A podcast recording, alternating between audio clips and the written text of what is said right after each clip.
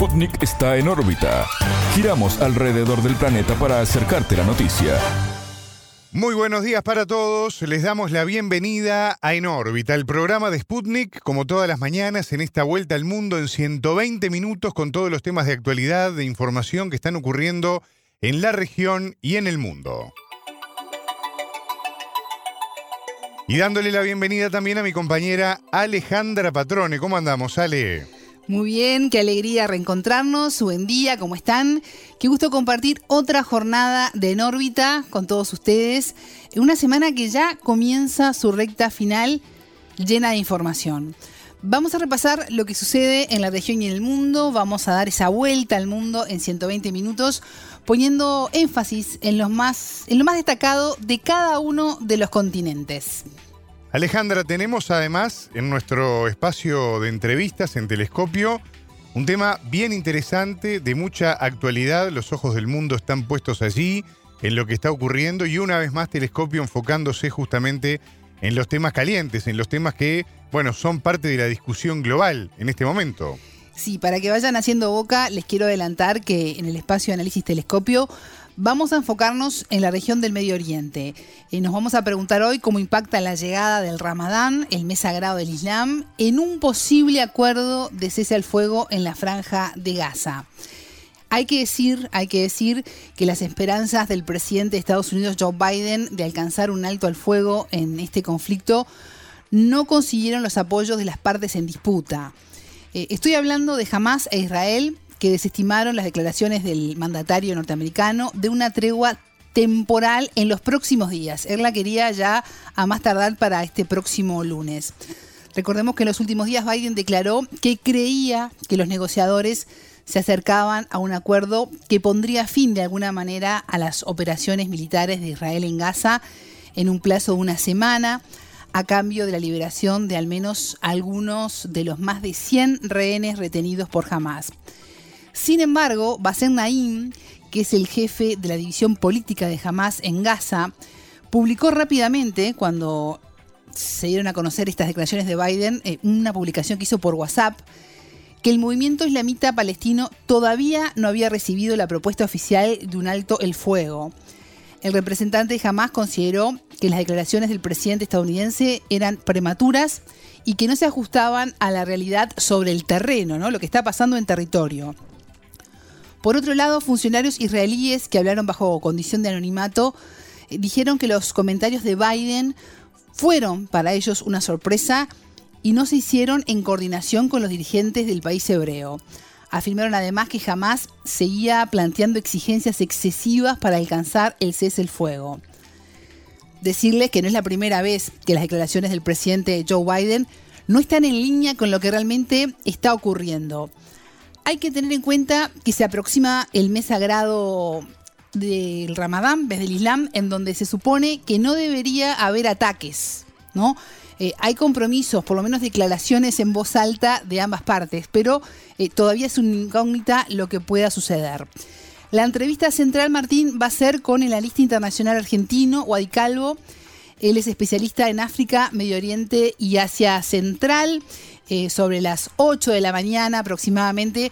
Allí estaremos poniéndonos en contacto con él, que se encuentra en estos momentos en, Buenos Aires, para hacer esta puesta a punto de lo que sucede en Medio Oriente. Bueno, vamos a estar atentos entonces porque claramente los ojos del mundo están mirando a Medio Oriente, a lo que puede ocurrir en estos días y es clave poder entender y poner en contexto la situación que estaba ocurriendo por allí.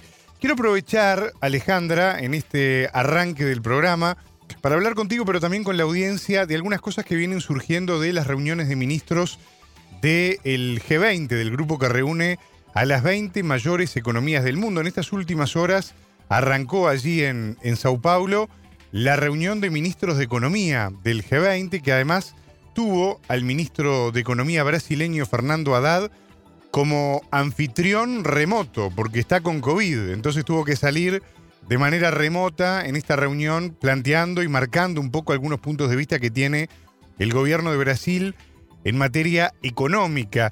Y me pareció muy interesante algunos conceptos de Fernando Haddad en su discurso, que de alguna manera muestran en esto que nosotros venimos marcando programa a programa, ¿no? Los gobiernos que tienen una determinada línea de acción política, en algunos casos progresista, en otros casos más nacionalista, en otros casos directamente más liberal, en fin, líneas políticas que cada uno de los gobiernos plantea, pero qué importante es cuando eh, los gobiernos subrayan la necesidad, como hemos hablado en tantas veces, de la preponderancia de la presencia del Estado en los lineamientos de las políticas, obviamente en políticas de Estado a mediano y largo plazo, pero también en la distribución y en la justicia social, ¿no? Uno de los elementos que siempre está arriba de la mesa, siempre se debate, siempre se discute y que no necesariamente hay acuerdos y que de hecho muchas veces cuando hay gobiernos que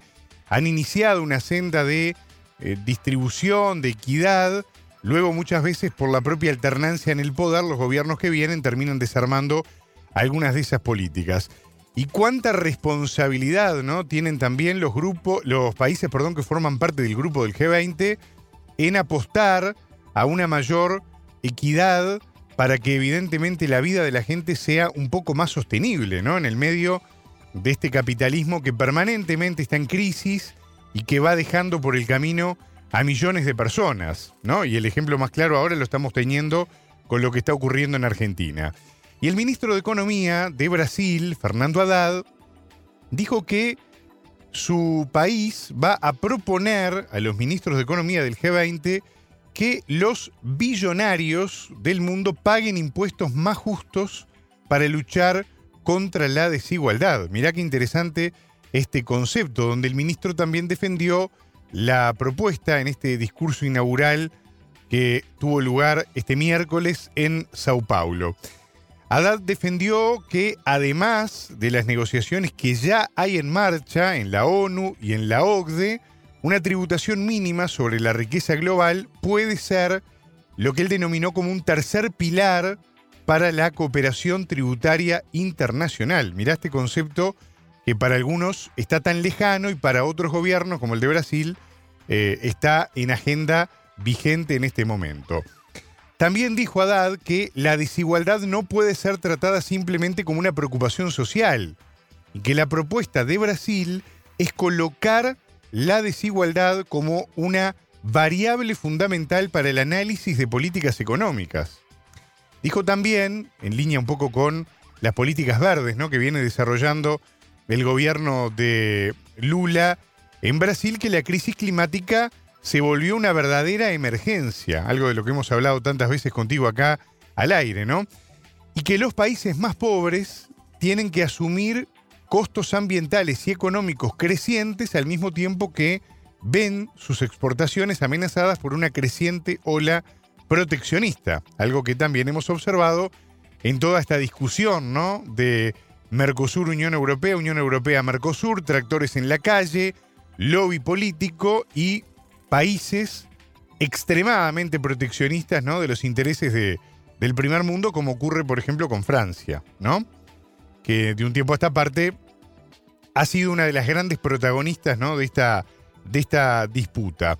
La cuestión es que me parece interesante y lo quería subrayar, porque hay otros temas que tenemos que conversar contigo ahora en el arranque y no quiero eh, acaparar, digamos, ¿no? el, uso de la palabra, pero me parece que vale la pena subrayar esto de entender el concepto este de tributación mínima sobre la riqueza global como un pilar importante para lo que Haddad y el gobierno de Brasil entienden es la necesaria cooperación tributaria internacional. No alcanza con decir, como dice mi ley, no hay plata, no, bueno, hay que buscar la manera de que haya plata, porque hay recursos estratégicos del Estado, de la vida, de la gente, que necesariamente se supone necesitan de, esa, de ese dinero para poder funcionar y para poder hacer que la vida de la gente sea un poco más llevadera, ¿no?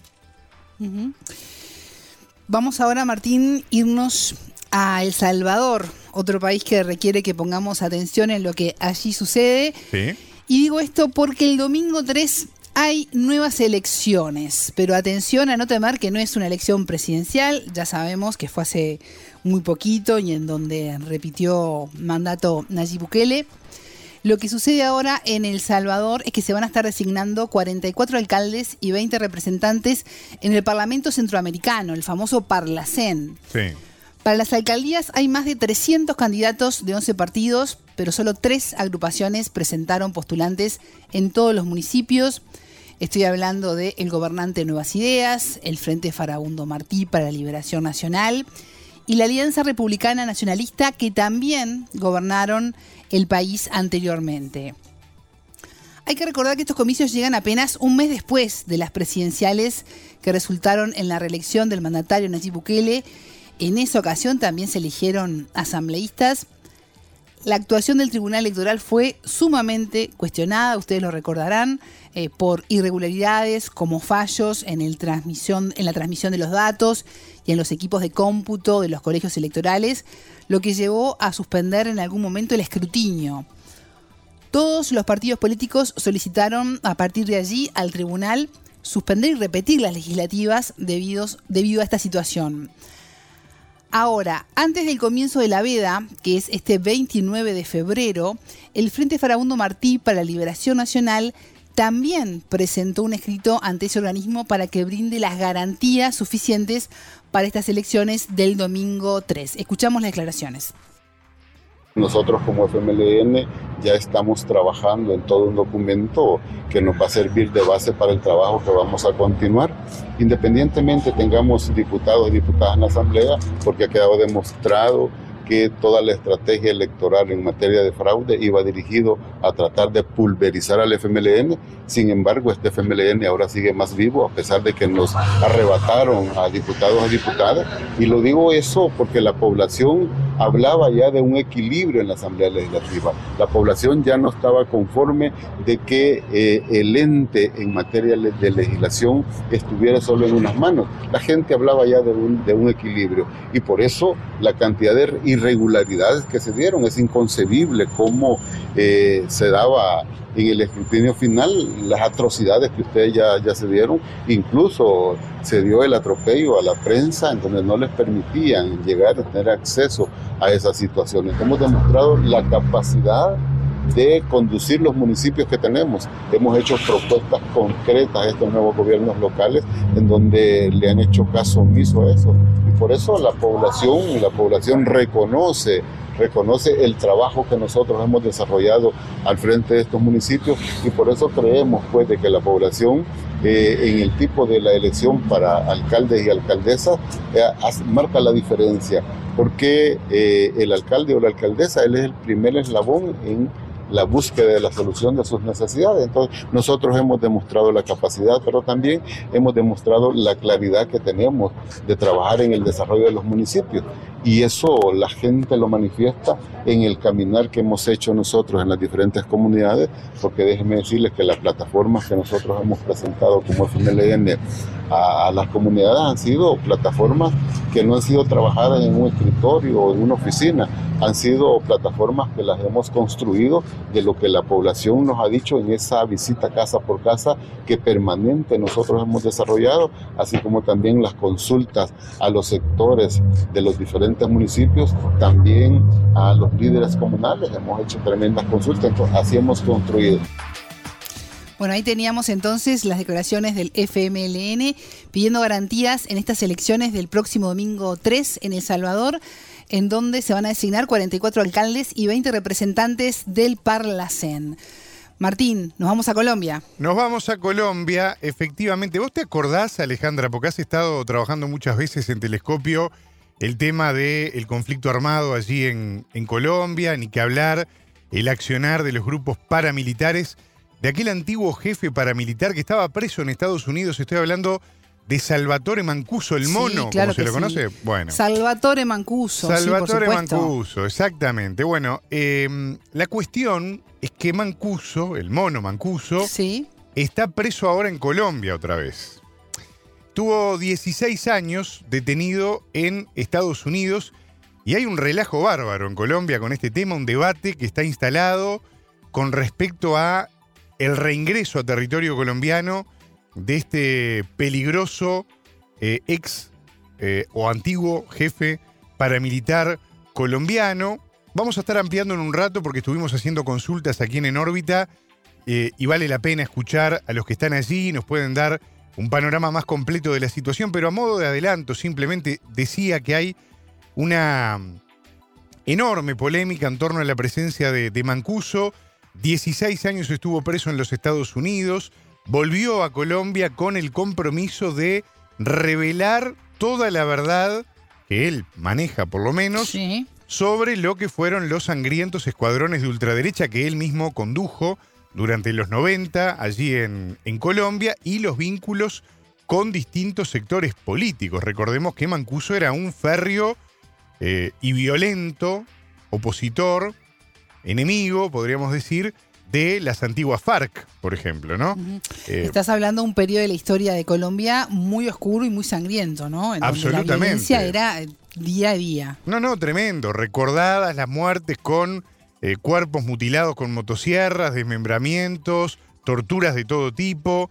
Lo de Mancuso marcó claramente buena parte de la historia moderna de, de Colombia, ¿no? De esos personajes que han pasado Sí. claramente a la historia. La cuestión es que Mancuso ahora está preso en una cárcel especial en el pabellón de los denominados extraditables, está en una celda independiente, está totalmente aislado. De hecho, su propia defensa ya marcó que su defendido Mancuso podía estar corriendo un alto riesgo de vida, lo que la propia defensa denominó como un riesgo extraordinario por estar en el sistema penitenciario colombiano.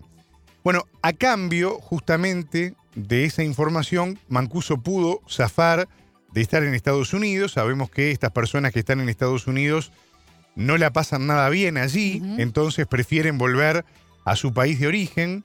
La autoridad migratoria lo recibió en calidad de lo que se denomina gestor de paz, por decisión del gobierno de Gustavo Petro, en medio de lo que es este proceso de paz total que viene teniendo tantas idas y venidas, tanta marcha adelante y marcha, y marcha atrás, para lograr efectivamente resultados eh, concretos y llega justamente en momentos donde el gobierno de Petro está negociando con varios grupos armados, entre ellos algunos herederos del paramilitarismo que lideró Mancuso allá por los 90. Estoy hablando de grupos como por ejemplo el Clan del Golfo, ¿no? Sí. Que está en plena ebullición y en negociaciones con el gobierno de, de Gustavo Petro, también conocido como las autodefensas gaitanistas de Colombia. Bueno, hay un relajo bárbaro con la presencia de Mancuso allí Y- en y Colombia. no es para menos, ¿no? Porque además este, tenerlo en calidad de gestor de la paz a una persona tan sangrienta y despiadada,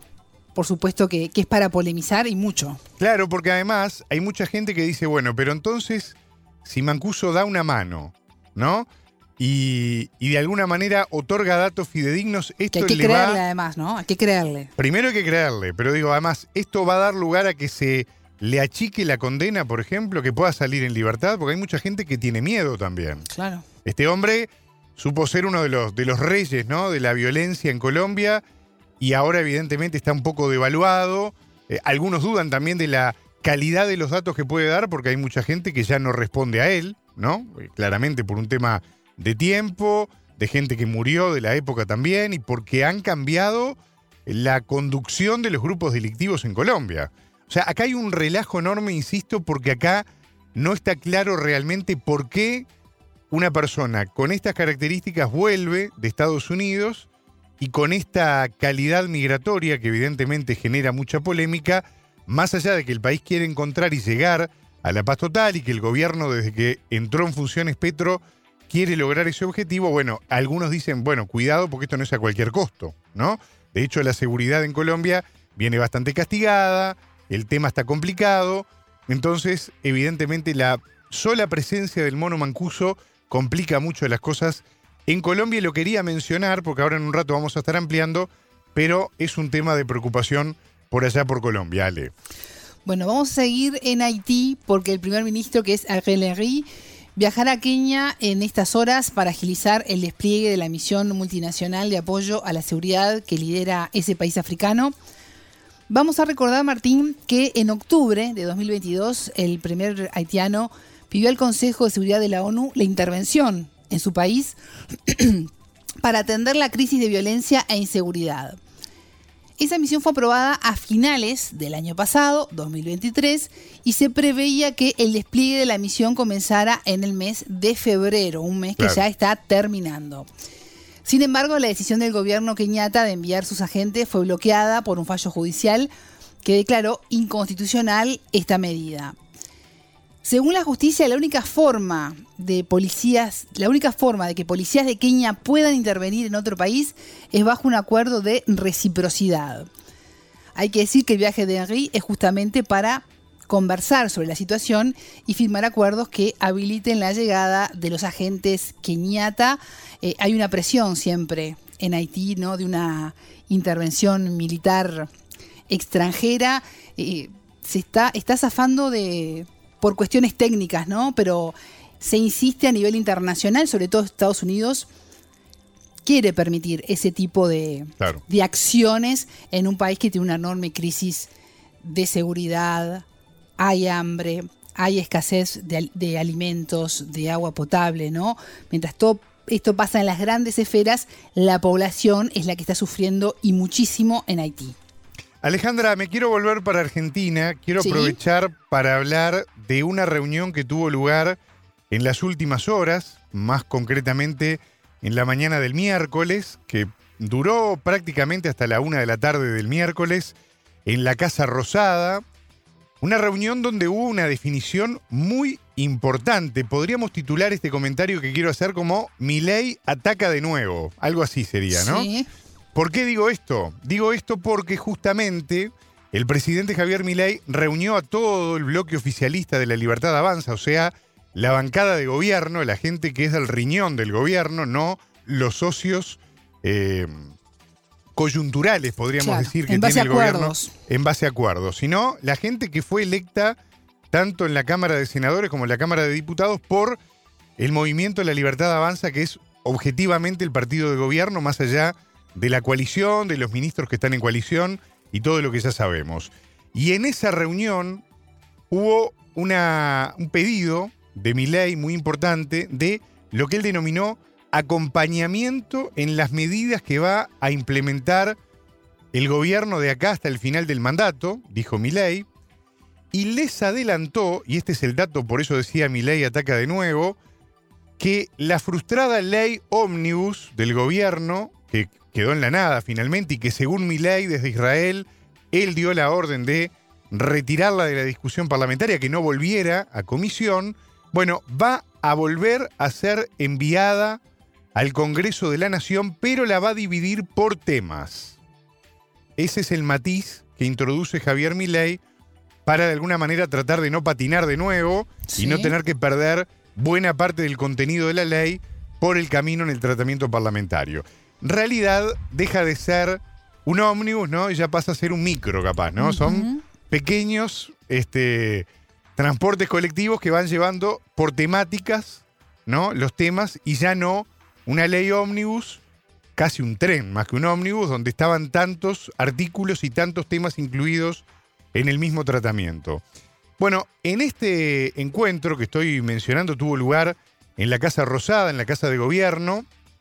El objetivo era analizar también la agenda parlamentaria de cara al inicio del periodo de sesiones ordinarias en el Congreso de la Nación. ¿Por qué digo esto? Porque recordemos, lo mencionábamos en la mañana de ayer, va a ser inaugurado este viernes por la noche con un discurso en la noche, una cosa eh, inédita ¿no? en la historia política. Ya no digo solo Argentina, digo del Río de la Plata. No tengo recuerdo, por ejemplo, de que en Uruguay un presidente abra las sesiones extraordinarias de las cámaras de noche tampoco, ¿no? Pero bueno, la cuestión es que eh, un viernes de noche fue lo que eligió Milei y el viernes primero de marzo a la noche el presidente va a estar dando el mensaje ante la Asamblea Legislativa, ¿no? Lo más rupturista que conocí hasta ahora era aquello de museos en la noche, ¿no? Pero apertura de sesiones extraordinarias de noche ya me resulta algo mucho más rupturista y mucho más curioso. Bueno, durante esta reunión, según lo que trascendió también que informó, eh, informaron los colegas de la agencia Telam en base a fuentes participantes justamente del encuentro, fue que, bueno, Milei hizo un discurso centrado en los aspectos económicos que viene desarrollando su gestión, en las buenas expectativas sobre la economía que va creciendo mes a mes, dijo Milei. Esto es tremendo.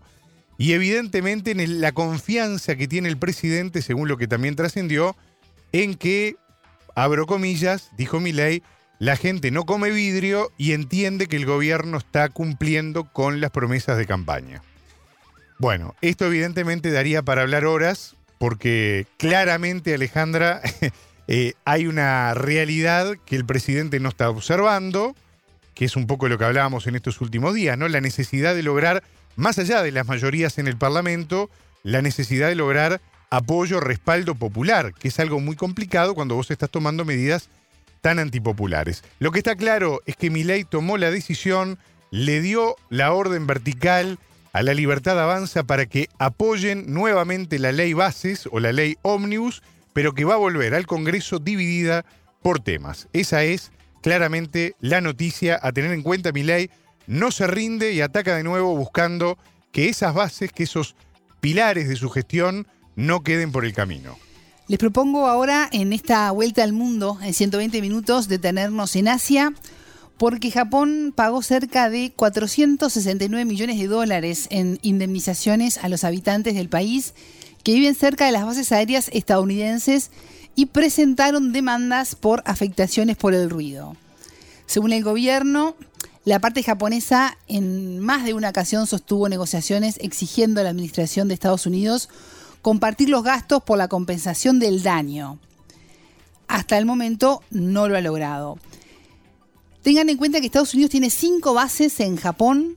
Según el convenio firmado entre ambos países, el grado de responsabilidad de las partes es del 75 al 50% para Estados Unidos y del 25 al 50% para Japón, eh, según la gravedad del incidente. Claro. Desde que se presentó la primera demanda judicial sobre la compensación por el ruido ya pasaron, escuchen esto, ¿eh? porque esto ya peina canas. Sí. 50 años. Se es una fácil, demanda ¿no? inicial que pasó hace 50 años y que se siguen sumando, ¿no? Imagínense cinco décadas después. No, tremendo. En, en todo este tiempo, eh, el pago lo está asumiendo Japón. Recuerda la oposición del país e insiste en la necesidad de revisar el convenio en cuestión, dado que las posiciones de Japón y Estados Unidos no coinciden. Esto lo dijo al medio japonés Mañachi, el diputado por el opositor Partido Democrático Constitucional, que es Tomoshiro Yara, que está muy enojado y que va a insistir en eso porque se siguen sumando demandas por los daños causados eh, y las indemnizaciones que debería pagar parte, por lo menos Estados Unidos, a los japoneses que viven cerca de estas bases aéreas estadounidenses, ¿no? Ya se pagaron cerca de 469 millones de dólares, pero aparentemente falta muchísimo más. Es tremendo realmente el dato y importante a tener en cuenta considerando justamente la situación ¿no? que está allí planteada. Alejandra, estamos ya cumpliendo nuestra primer media hora. ¿Cómo se va volando el tiempo realmente Rapidísimo. al aire?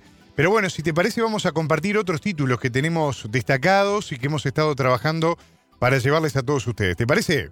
Claro que sí, nos llama el informativo. Titulares. Matices. El presidente de Brasil, Luis Ignacio Lula da Silva, negó haber hablado de holocausto cuando criticó la ofensiva de Israel en Gaza. Esfuerzos. Un alto funcionario chino visitará Rusia, Ucrania y países europeos para abordar una solución a la crisis con Kiev. Propuesta. Indígenas ecuatorianos denunciaron ante la Comisión Interamericana de Derechos Humanos la criminalización de la justicia indígena garantizada por la Constitución. ¿Revancha? Joe Biden y Donald Trump ganaron las primarias en Michigan y crece la posibilidad de un nuevo duelo en las presidenciales de Estados Unidos. Extremo. En Mozambique ya son más de 67.000 las personas desplazadas por una oleada de ataques yihadistas.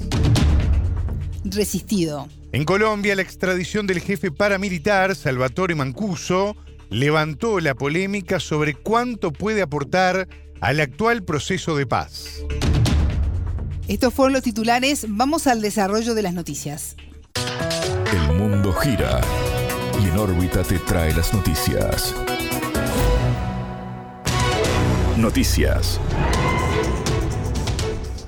Interpretación. El posicionamiento de Brasil sobre las acciones de Israel en Gaza es justo y legítimo desde el punto de vista del derecho internacional.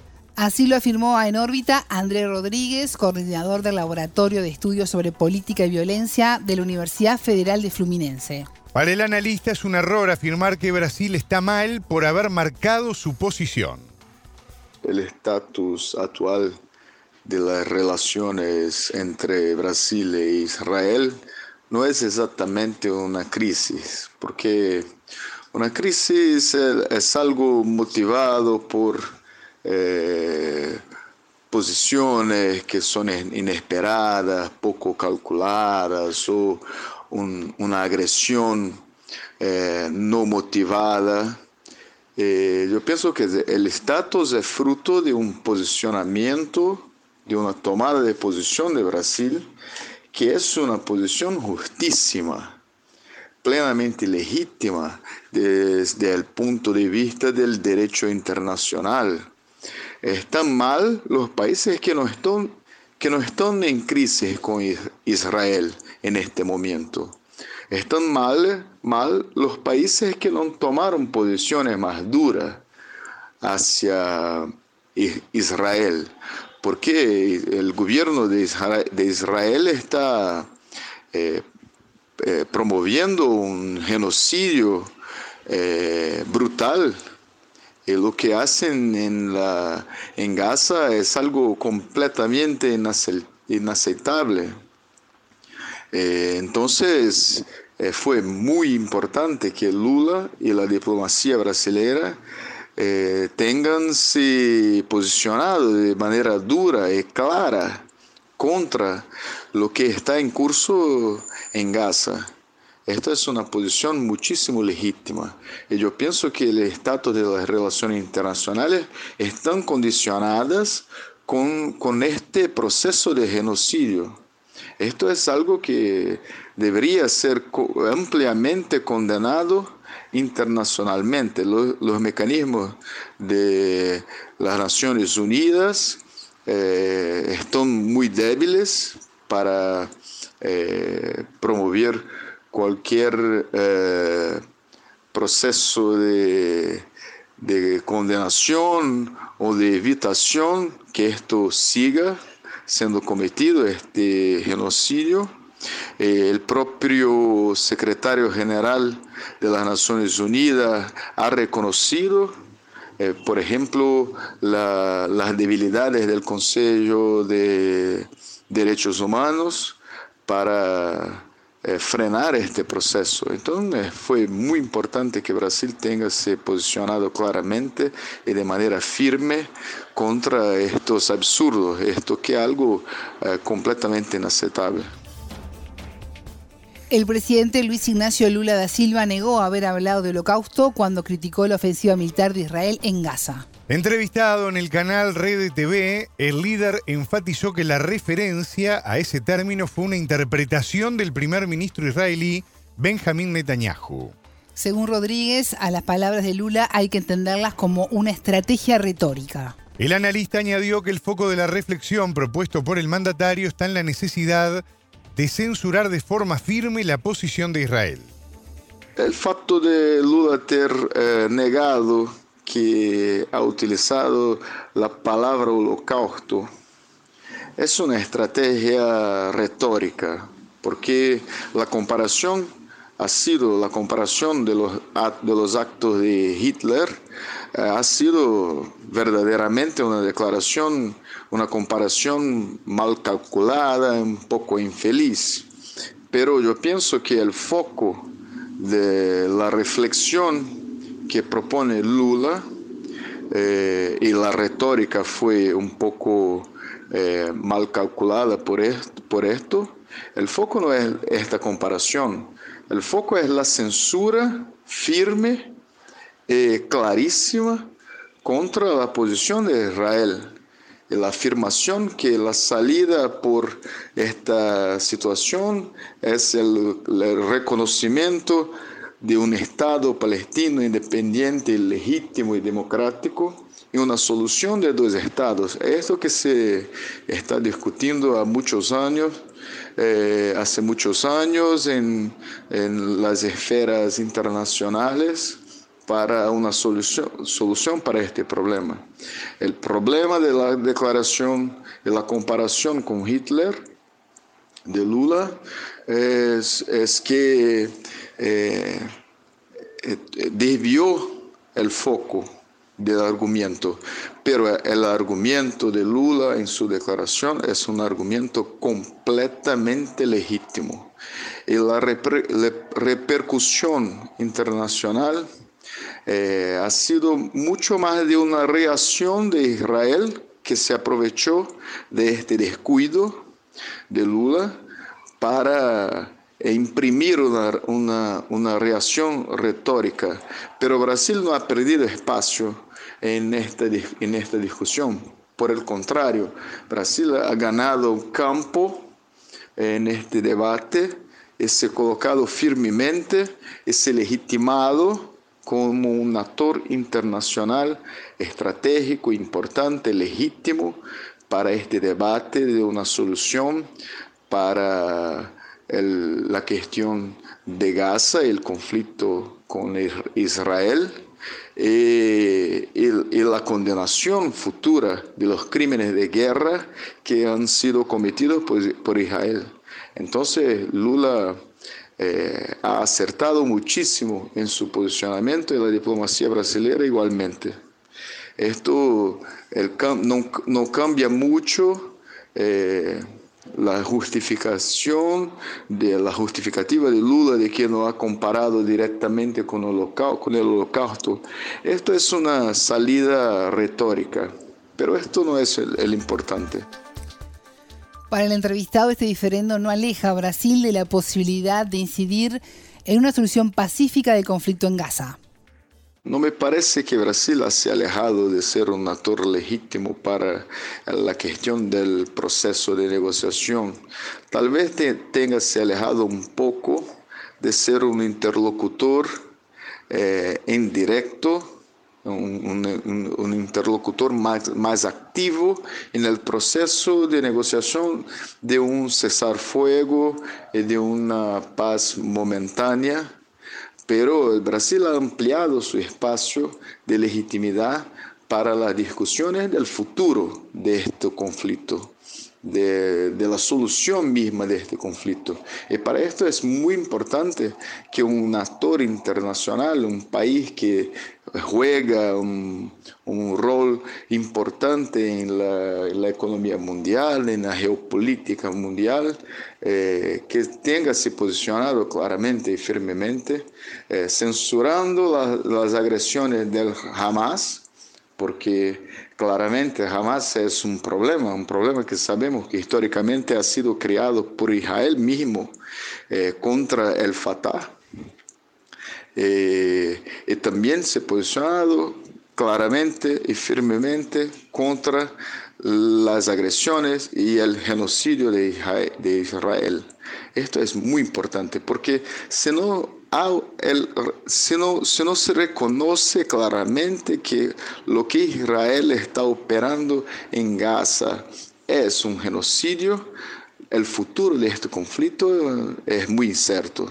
Esto es un elemento básico para las soluciones, las soluciones futuras consistentes, porque Israel tiene que responder por los crímenes que está cometiendo contra Gaza y contra la humanidad.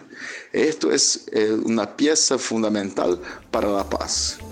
Escuchábamos a Andrea Rodríguez, coordinador del Laboratorio de Estudios sobre Política y Violencia de la Universidad Federal de Fluminense.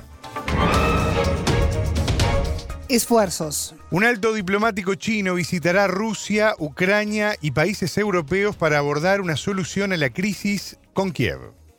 En su gira que inicia el 2 de marzo, el enviado de Pekín para Eurasia, Li Wei, también se reunirá con autoridades de Polonia, Ucrania, Alemania y Francia. El diplomático ya había realizado una visita de este tipo por Europa en mayo de 2023. Tras aquella instancia confirmó la disposición de su país para crear las condiciones para las negociaciones de paz de un conflicto que ya supera los dos años. En tanto, la Cancillería comunicó que seguirá teniendo un rol constructivo en la solución política de la crisis. Por otra parte, Estados Unidos, principal aliado de Ucrania en este conflicto, reconoce que la situación en el país europeo es terrible. Si Kiev sigue sin recibir apoyo de Washington, en uno o dos meses es muy probable que los rusos logren más ganancias territoriales y más éxito en el frente. Según el vicepresidente Vladimir Putin, los objetivos son proteger a la población de la región del Donbass y de un genocidio por parte de Kiev. Y además atajar los riesgos de seguridad nacional que representa el avance de la OTAN hacia el este. Propuesta. Indígenas ecuatorianos denunciaron ante la Comisión Interamericana de Derechos Humanos la criminalización de la justicia indígena garantizada por la Constitución. El artículo 171 de la Carta Magna Ecuatoriana establece que los pueblos ejercerán funciones jurisdiccionales con base en sus tradiciones y derechos. Sin embargo, de acuerdo con el informe presentado en la CIDH, las decisiones resultantes no son respetadas por los organismos públicos. Las normas y procedimientos de la justicia indígena no son contrarios a la Constitución ni derechos humanos ni tratados internacionales, señaló Alex Toapanta en la audiencia. El presidente del movimiento indígena y campesino de Cotopaxi estuvo en esa instancia junto a Leónidas Sisa, titular de la Confederación de Nacionalidades Indígenas de Ecuador. ISA afirmó que existe un número significativo de casos en que la justicia penal ordinaria emprende acciones en contra de autoridades comunitarias que ejercen jurisdicción. Y agregó que la crisis de violencia que atraviesa el país afecta a las comunidades indígenas y que el Estado ecuatoriano no puede garantizar su seguridad.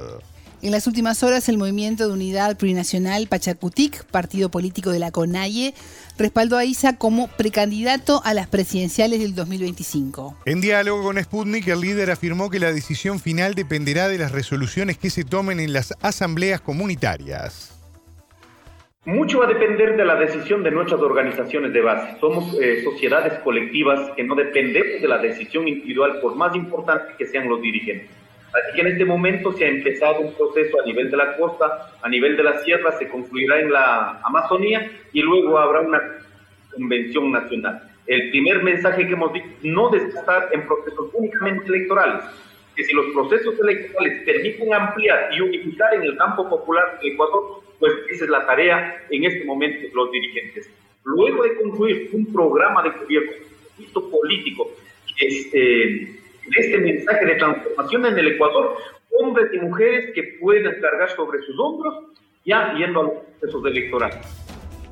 Según el líder indígena, independientemente de quién sea el candidato al movimiento, hay tres ejes de trabajo fundamentales. La unidad del campo popular contra las políticas del FMI, la construcción de un proyecto político con base en las demandas de la ciudadanía y articular una agenda internacional. Yo creo que para llegar a un espacio que sea determinante y que cambie las condiciones reales de la sociedad, no se va a poder hacer de pronto eligiendo al presidente o a, sus miembros, sino tiene que haber un compromiso colectivo, un, un compromiso social, un compromiso de la ciudadanía y poder avanzar ese propósito de transformación. Ahora se han reducido los procesos electorales o mejor dicho, ahora se ha reducido los procesos democráticos a procesos únicamente electorales. Y eso tiene que cambiar de noción la sociedad ecuatoriana. Ahora mismo eh, han logrado instalar un relato en contra del movimiento indígena, en contra de las luchas. Se han logrado estigmatizar a algunos sectores de nuestro país. ¿Cuál es el afán? El único afán es seguir ganando la derecha ecuatoriana, la derecha y muchas de ellas vinculados al fascismo, para seguirse autogarantizando las políticas que beneficien para ellos mismos. Imagínense, aquí se ha metido todo el cuento, ¿no? Todo el cuento político en esta crisis política, económica, social de, de legitimidad de las autoridades. Pero en esa crisis se han aprovechado a sí mismos. Solo miremos, la agenda que no logró hacer este, Lenin Moreno, lograron avanzar en el gobierno de Lazo. las políticas de imposición del Fondo Monetario Internacional, del eh, en este caso mm, de las políticas neoliberales como tal, estaban obligadas a hacer Guillermo Lazo, no la lograron completar. Incluso fue cerrado su gobierno. Pero al día de hoy el gobierno nacional de Novoa lo está haciendo. Está haciendo, haciendo con toda la perfección. No podemos quedarnos eh, analizando las coyunturas de esta manera, sino poder avanzar en la estrategia más amplia y que eso se convierta en el sostenimiento de la política social, de equidad social en el Ecuador. No pensar únicamente en ocupar el espacio de gobierno para eh, degradarse también en la política. Se afirmó que Ecuador perdió la soberanía cuando dolarizó su economía en el año 1999.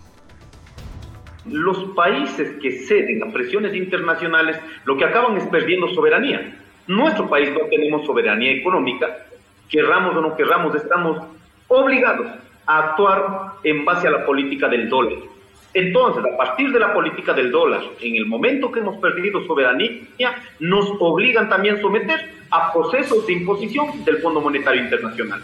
Ahora mi país, no solo hemos perdido soberanía eh, económica, ahora también estamos obligados, acabamos de firmar hace poco tres, eh, tres instrumentos del Estatuto de la Fuerza, donde en este caso estamos obligados aceptar la participación militar de Estados Unidos y que además de eso, ellos tienen inmunidad, que para nosotros es impunidad. Además de eso, también firmado este, instrumento para las operaciones contra actividades marítimas, transnacionales. ¿Qué significa aquello? Van a tener control de los mares, no tenemos soberanía. ¿Qué más? Además de eso, dice asistencia e interceptación aérea. ¿Qué van a hacer? Van a tener control aéreo. Eso es perder soberanía. Y eso empezado para los ecuatorianos desde cuando decidimos nosotros perder nuestra moneda. Escuchábamos a Leónidas Sisa, presidente de la Confederación de Nacionalidades Indígenas de Ecuador. ¿Revancha? Joe Biden y Donald Trump ganaron las primarias de Michigan y crece la posibilidad de un nuevo duelo en las presidenciales de noviembre en Estados Unidos. La elección en este estado es considerada importante en la campaña política. El presidente demócrata que va por la reelección venció al congresista por Minnesota, Dean Phillips. Biden ya se había impuesto con comodidad en Carolina del Sur, Nevada y New Hampshire. En cuanto a Trump, confirmó un nuevo triunfo de los primeros cinco estados de la agenda de primarias del Partido Republicano. La campaña del mandatario de 2017 2021, predecesor de Biden, busca alcanzar los 1.215 delegados necesarios para su nominación a mediados de marzo. En tanto, este jueves 29 se espera que Biden y Trump visiten distintas ciudades en el estado de Texas, en la frontera con México. El demócrata estará presente en Brownsville, mientras el republicano en Eagle Pass. La crisis migratoria es uno de los temas relevantes de la actual campaña, con duros cruces entre el gobierno y la oposición. En los últimos meses fracasaron las negociaciones en el Congreso sobre un acuerdo para contener la inmigración ilegal. Una encuesta realizada en enero por la agencia AP reveló que las preocupaciones sobre la inmigración entre los estadounidenses crecieron 35%, esto en comparación con 27% el año pasado. Extremo. En Mozambique ya son más de 67.000 las personas desplazadas por ataques yihadistas. La ola de violencia afecta principalmente la provincia de Cabo Delgado, al norte del país africano. Estas personas huyeron de la zona entre el 22 de diciembre y el 25 de febrero. Sin embargo, el gobierno por el momento descarta declarar el estado de emergencia en Cabo Delgado. Desde 2017, esta provincia rica en gas sufre el avance de grupos vinculados con el autodenominado Estado Islámico, proscrito en Rusia y en otros países por terrorismo. Los cristianos son minoría en el norte de la nación, de mayoría musulmana, si bien ambas comunidades coexistían en paz previo al estallido de la violencia. En los últimos años, aldeas han sido asaltadas, las capillas cristianas destruidas, junto con edificios y oficinas estatales y civiles. Para enfrentar esta amenaza y controlar la provincia, el gobierno de Mozambique fue apoyado por soldados de países vecinos y de Ruanda. De todos modos, la violencia insurgente continúa con un saldo superior a 5.000 personas muertas y un millón de desplazadas en los últimos años. ¿Necesario? El retorno a Colombia del ex jefe paramilitar Salvatore Mancuso posiciona como un posible gestor de paz a una figura cargada de polémica. Así lo afirmó en entrevista con En órbita el colombiano Manfred Grautov, consultor de seguridad nacional. Según el experto, está en duda la capacidad de influencia de Mancuso sobre actuales grupos criminales dado que ya no es el hombre poderoso que fue. El antiguo líder paramilitar estuvo preso 16 años en Estados Unidos y volvió a su país tras una ardua negociación judicial. En ella se comprometió a revelar la verdad sobre los sangrientos escuadrones de ultraderecha y sus vínculos con actores políticos. Lo que se puede esperar en esta nueva etapa de Mancuso en Colombia es una especie de gestor de paz, o sea, que colabore con los diálogos de paz que adelanta el actual gobierno que preside Gustavo Petro. Y esa digamos que será su, principal función, pero hasta el momento no, no es claro qué es lo que va a hacer exactamente. Eh, qué capacidad tiene para acercarse a los eh, líderes de los grupos criminales de ahora, pues él ya perdió ese control, ya no es el hombre poderoso que, que era en el pasado eh, duró 16 años en la cárcel en Estados Unidos, extraditado por el gobierno colombiano eh, por tráfico de drogas. Es decir, hoy por hoy tiene muy poco que dar. Entonces, eh, no nos es claro quién es o qué hará en esta segunda brecha, digamos, de qué puede aportar nuevo, o sea, o, qué grupos armados le pueden, digamos, hasta qué punto tiene ascendencia entre ellos es muy, digamos, muy, muy incierta esa situación. Pues simplemente para aclarar, en Colombia hay un grupo criminal que se llama el Clan del Golfo, que evidentemente eh, es la mezcla de muchos grupos armados que fueron dejando por diferentes procesos de paz. Entonces, en el, el que él mismo participó está el Clan del Golfo. Pero es, ya ha pasado mucho tiempo, entonces es muy, muy, muy poco probable que tenga una ascendencia directa. Entonces, deja muchas dudas la capacidad de influencia que tenga y lo que más preocupa es que es una estrategia para evadir la acción de la justicia en Colombia y salir libre bajo esa figura que el gobierno colombiano generosamente le está dando a uno de los mayores ampones que ha eh, emanado en Colombia. Las autoridades informaron que Mancuso permanecerá aislado en una celda independiente en el pabellón de extraditables. Conocido con el alias de El Mono, Mancuso aún tiene cuentas pendientes con la justicia de su país. En su lista de delitos se encuentran cientos de desplazamientos, desapariciones y homicidios cometidos por las Autodefensas Unidas de Colombia. Su defensa afirmó que el recluso corre un riesgo extraordinario en el sistema penitenciario nacional. El entrevistado definió a Mancuso como un criminal espantoso, responsable máximo de una organización sanguinaria. Mancuso fue un líder paramilitar de, en la región de Córdoba, es una familia de Montería de muy altos recursos. Terminó metido en todo este mm, mundo criminal porque no solamente era la lucha contra las FARC, y específicamente contra el quinto frente de las FARC, que era un frente pivote, un frente estratégico de las FARC. Ellos eh, lo combatieron, digo ellos es las autodefensas eh, Unidas de Colombia y la autodefensa de Urabá y Córdoba, que fue inicialmente la que le dio nacimiento a la otra. Lo combatieron de una manera violenta, eh, provocaron el terror, usaban métodos espantosos como la decapitación y el desmembramiento con motosierras es decir, eh, palidecen aquí las, los, adjetivos y, los horrores que estos eh, personajes hicieron y Mancuso era el líder responsable de eso, básicamente para provocar terror entre la población civil, para evitar que las FARC tuviera apoyo, apoyo de la población. Entonces fue una lucha en función de cooptar la población y en eso fueron, digamos, militarmente, en esa estrategia les funcionó para sacar a las FARC, pero obviamente el precio contra las víctimas, la, desaparición, eh, no los secuestros, porque esta gente no era muy, mucho de secuestros, era más de, asesinatos, de, de, de, desplazamientos masivos. Es decir, es, es, un criminal espantoso de Colombia, espantoso, que debería estar en una cárcel eh, de por vida es, digamos que si me preguntan dónde debería estar es en la cárcel de por vida por todo lo que hizo, pero ahora pues le dan un tratamiento especial más, más metido en una estrategia política, el gobierno metido en una estrategia política y, Mancuso aquí busca ese, zafarse su responsabilidad en Colombia. Eh, digamos, es muy, muy, abre una llaga muy, muy grande en Colombia este señor si llega a quedar libre bajo esa figura. Considerado como uno de los señores de la guerra en Colombia durante los años 90 y principios del siglo XXI, Mancuso llega al país en medio de conversaciones entre el gobierno y varios grupos armados.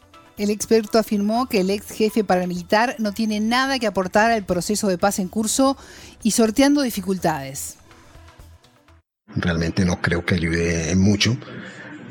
Se va a liberar, va a decir, no tiene mucho que tampoco hay que contar, porque es que eh, digamos que este no sé, este individuo, que creo que la palabra, este monstruo, no tiene mucho más que contar porque en Justicia y Paz, que fue la justicia transicional que permitió la desmovilización de estos grupos, pues lo han, no sé, ha asistido a, no sé, no sé si cientos, pero por lo menos yo creía que sí son cientos de audiencias donde ha dicho muchas cosas y cada vez que habla vuelve y dice lo mismo, simplemente es que le dan una caja de resonancia como para volver a, abrir el tema y la vinculación con partidos que apoyaron en su momento a Álvaro Uribe Vélez, digamos que por ahí viene el cuento, pues que son contradictorios hoy de Petro, pero digamos todos esos congresistas, muchos congresistas, casi el 30% de esos congresistas terminaron en también metidos en la cárcel, un proceso que se llama en Colombia la parapolítica.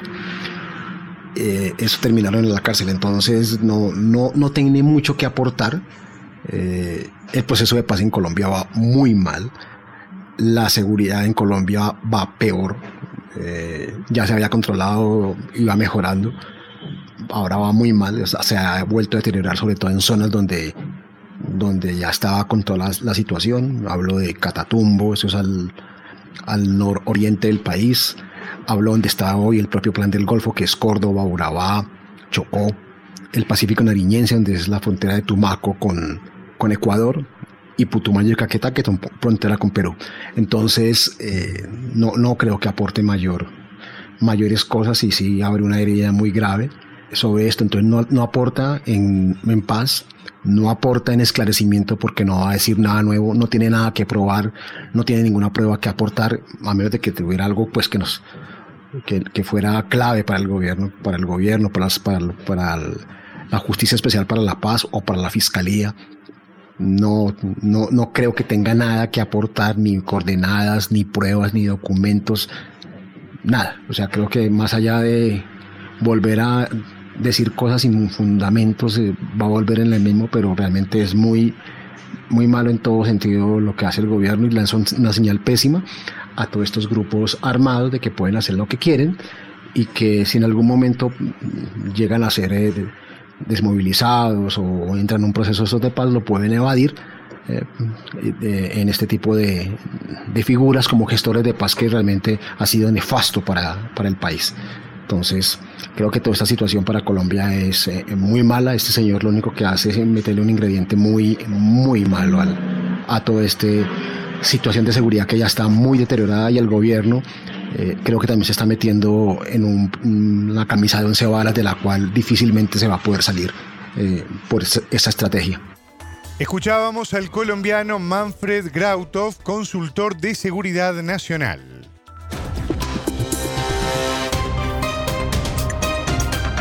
Radio Sputnik te acompaña todo el día para mantenerte bien informado.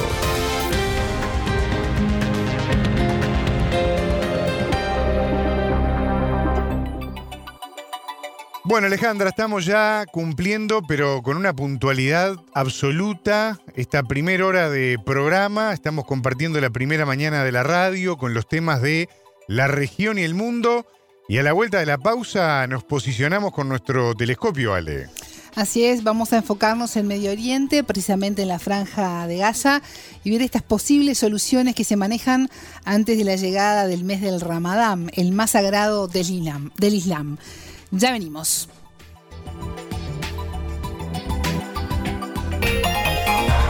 En órbita.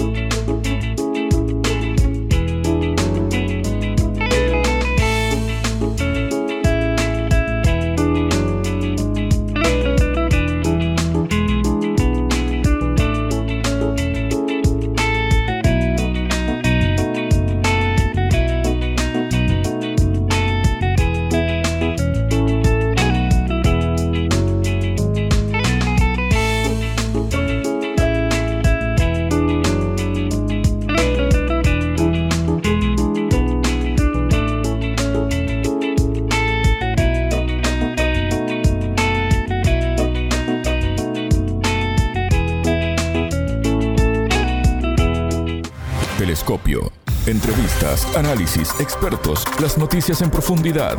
Todo para pensar la noticia. ¿Cómo impacta la llegada del Ramadán, mes sagrado del Islam, en un posible acuerdo de cese al fuego en la franja de Gaza? Hoy enfocamos nuestro telescopio en Medio Oriente para hacer foco en las negociaciones para encontrar la paz. Profundizaremos en este tema junto al analista internacional argentino Wadi Calvo, especializado en África, Medio Oriente y Asia Central. En Telescopio te acercamos a los hechos más allá de las noticias.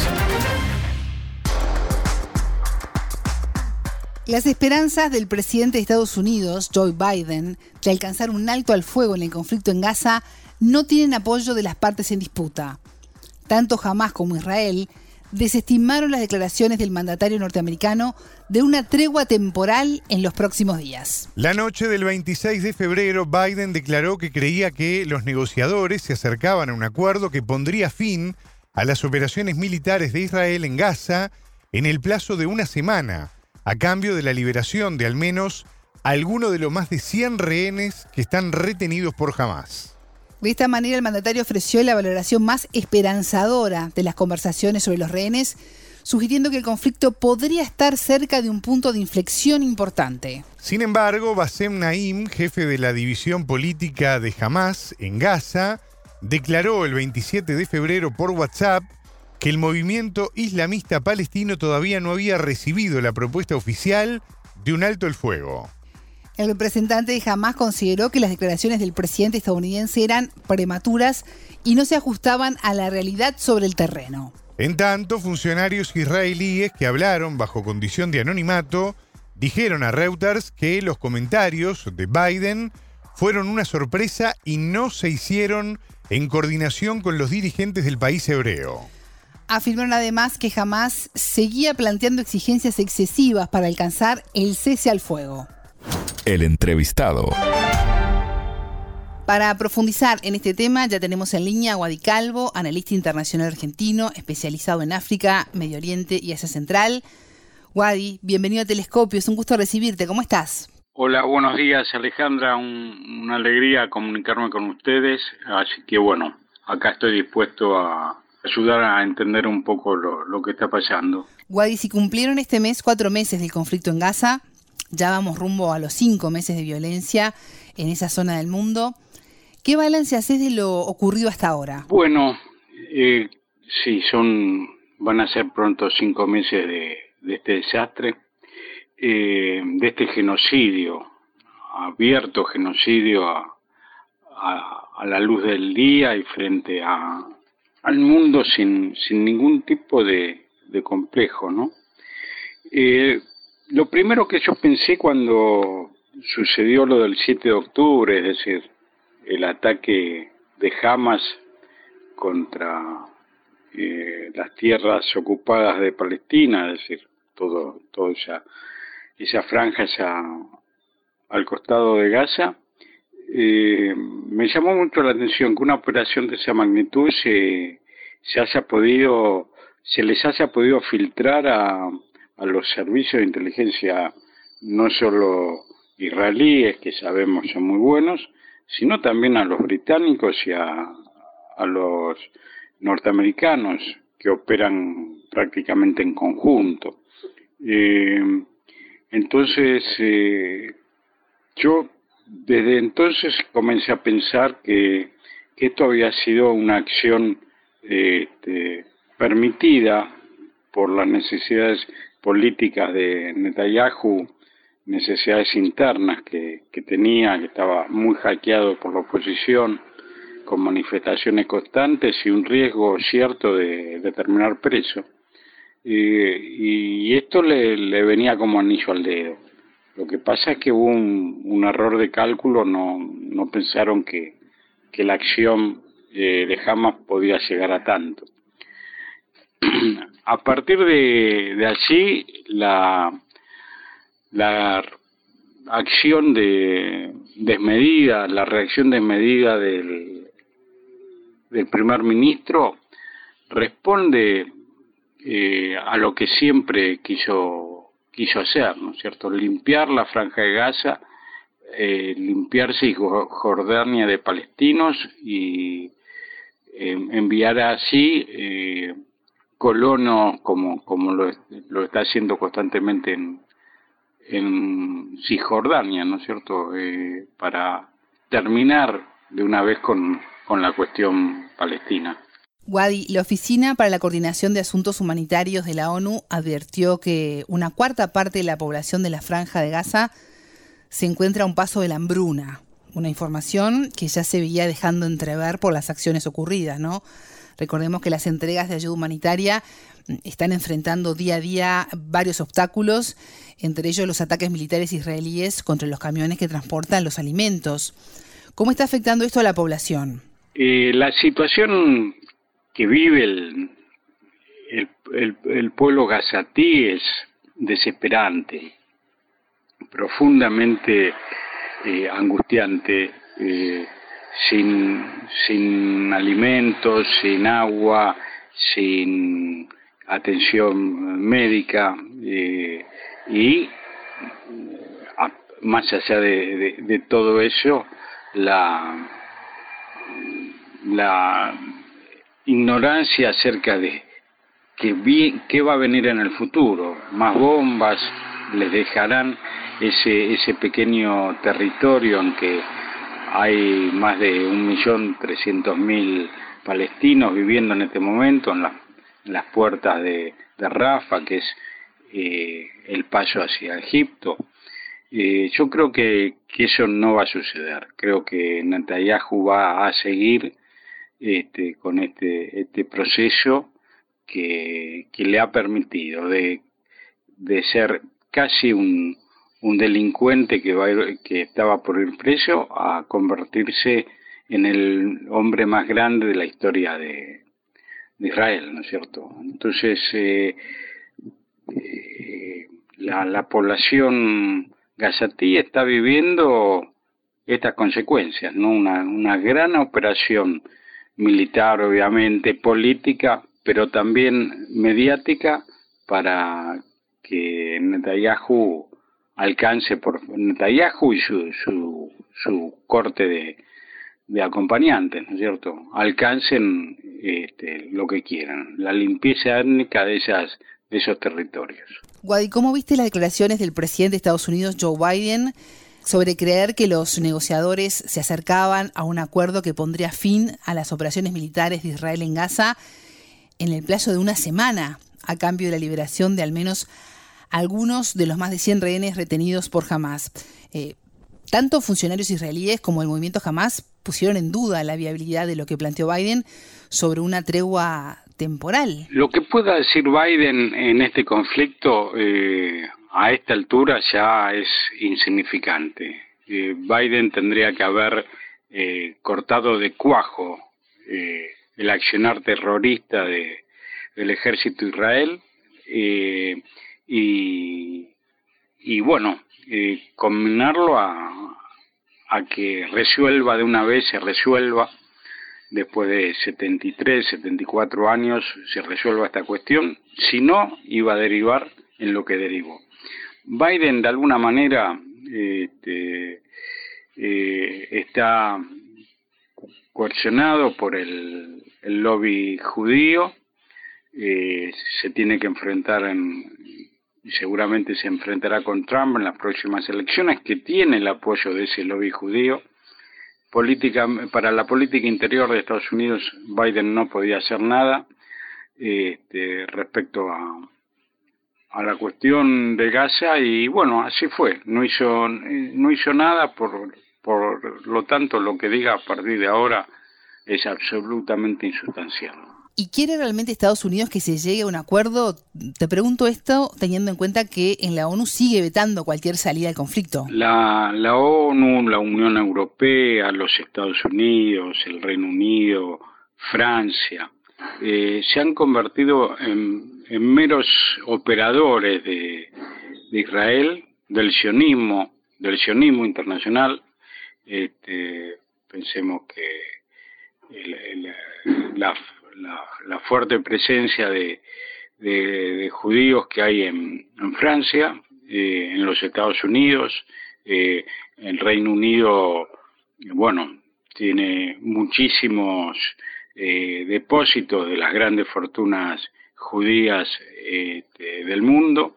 Entonces, nadie va a trabajar a favor de Palestina. Palestina, el pueblo palestino es un, un estado paria, ni siquiera sus hermanos, más allá de lo que pueda estar haciendo el Hezbollah libanés, los, los Houthis en el, en el Mar Rojo, e, Irán, que está muy este, apretada para poder movilizarse, eh, está, está solo, no tiene ningún tipo de apoyo. Lo que hizo el presidente Lula de Brasil este, es lo que te, de, de prácticamente eh, cortar relaciones eh, diplomáticas con Israel, llamar a su embajador, expulsar al, al embajador israelí en, en, Brasil, eso lo tendría que haber hecho en el mundo entero. Eh, y bueno, y estas son las consecuencias. Wadi, el ministro de Patrimonio del gobierno de Israel, que es Amiachi Eliyahu, advirtió que el presidente Joe Biden está llevando a un desastre al país hebreo con su postura a favor de reconocer un Estado palestino independiente. Eh, esto fue eh, una entrevista realizada y publicada el fin de semana en el periódico The Times of Israel. ¿Considerás que está perdiendo incidencia Washington en Tel Aviv o todo es parte de una estrategia? Eh, es difícil pensar que, que, Washington pueda estar perdiendo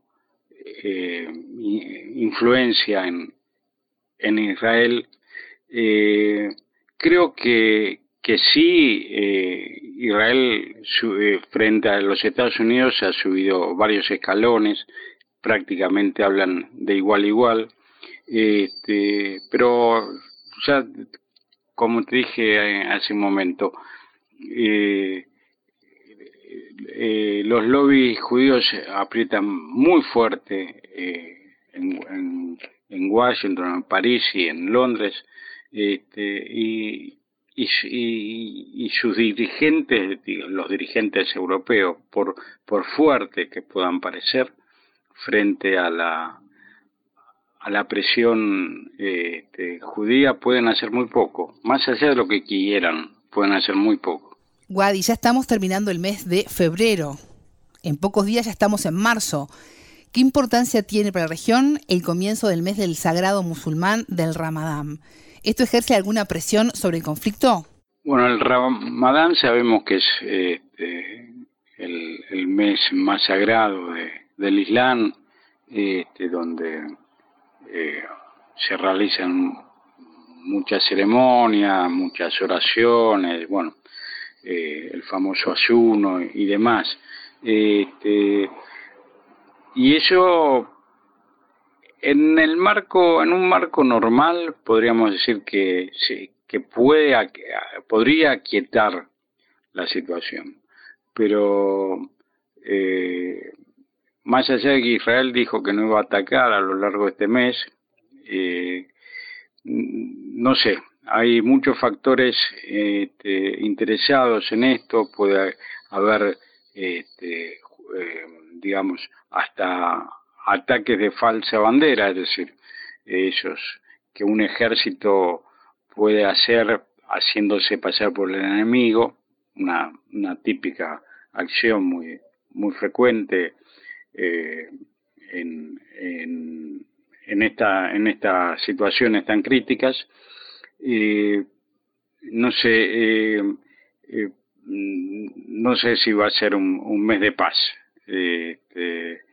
Lo dudo. Los Houthis van a seguir operando en el Mar Rojo, eh, Hezbollah va a seguir también eh, muy atenta en, la frontera norte, así que es, es medio una, una incógnita lo que pueda pasar en, en este mes.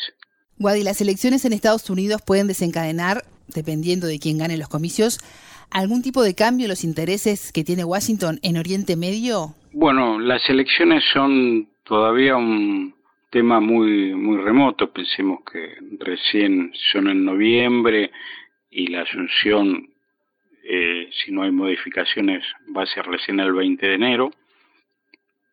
Así que el, este, eh, si llegase a haber un cambio de, de gobierno, que es lo que se cree, que si Trump puede seguir avanzando más allá de, de las cuestiones legales que tiene, puede llegar a, convertirse nuevamente en presidente.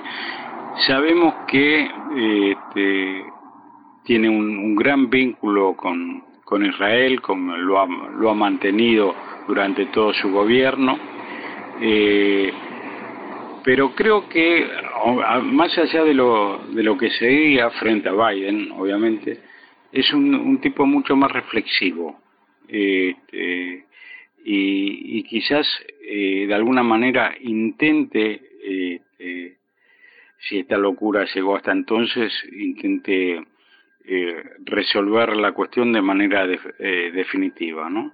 En eso parece mentira, pero le tengo mucha más confianza a, Trump que a Biden. ¿Y qué podemos esperar para los próximos meses? ¿Qué esperar en, los próximos meses? Bueno, es una incógnita. Eh, acá juegan otros factores, además de, la voluntad de, Israel, fundamentalmente Egipto, que está pasando un, momento económico gravísimo.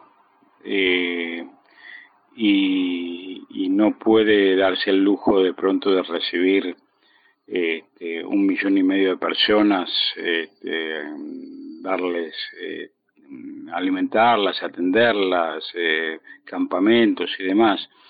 Eh, entonces, esa gente va a quedar ahí en una especie de limbo que hay en, en la puerta de Rafa. Israel va a pretender terminar con eso. Eh, no, no sé, me es muy difícil pensar que nos estamos eh, eh, aproximando a algo que va a ser mucho peor desde de, lo que estamos viviendo desde que comenzó esto. no no le no no veo por dónde puede ser la dónde puede estar la salida a esto. Guadi, en, las últimas horas, el representante de Rusia ante la ONU, que es Vasily Nevencia, calificó el proyecto de resolución sobre la franja de Gaza presentado por Estados Unidos ante el Consejo de Seguridad como una licencia para matar civiles palestinos. ¿Cómo evalúas estas declaraciones? Bueno, eh, sí, en, algo no se equivocan los rusos, es en su lectura de las cuestiones internacionales, ¿no es cierto? Eh, las declaraciones de Nevesia eh, creo que son este, lógicas, eh, apegadas a, a, la realidad este, y licencia para matar civiles palestinos, bueno, la tiene desde hace mucho Netanyahu, porque recordemos que eh, esta, esta masacre en menor escala tiene varios antecedentes, ¿no es cierto? Eh, donde los muertos no fueron 30, 35 mil, 40 mil como, como son ahora, pero fueron 5 o 6 mil, así que como en el 2014. Entonces, este, no sé, este, esto es, es, es claro, eh, Israel quiere terminar con la cuestión palestina. Quiere eh, que a, Palestina se la tenga que buscar en los mapas de, historia y no de geografía. Eh, y si no se la para de una manera concreta, y yo diría hasta militar, va, va a continuar. Ahora, el año que viene, pero esto este, no se detiene en esta situación. Wadi, antes de despedirnos, quiero consultarte eh, sobre cómo viste las declaraciones del presidente francés Emmanuel Macron, que aseguró tras reunirse con una decena de países europeos, entre ellos Alemania, Reino Unido, Polonia, Países Bajos, Dinamarca, que se debatió con ellos la posibilidad de enviar soldados para ayudar a Kiev, pero que no se llegó a un consenso todavía. Eh, hay que decirles a los oyentes, recordarles que al día siguiente las autoridades de varios países de Occidente declararon que no se planeaba el envío de contingentes militares a Ucrania. ¿Qué sucede realmente? Bueno, respecto a la cuestión de Ucrania, las declaraciones de, de Macron, es que eh, nos aproximamos a gran velocidad a la, a la victoria de Rusia. Eh, si esto eh, no nos impide, bueno, tendrán tendrán a un a un oponente todavía mucho más fortalecido en el orden interno, alentado por la victoria, porque recordemos que Rusia no está este, en, guerra con Ucrania, Rusia está en guerra con la OTAN. Si no hubiese sido eh, la asistencia militar de Estados Unidos y de la OTAN a, Kiev, esto duraba un fin de semana. Este, así que calculemos la inversión que ha tenido este, Europa y Estados Unidos en, esta guerra. Eh, además, muchos de, los este, jefes de gobierno van a tener, eh, europeos, van a tener que dar explicaciones a, a, a sus a sus pueblos por la inversión inútil que hicieron de tantos miles y, miles de millones de, de euros en una guerra que se sabía perdida desde el comienzo.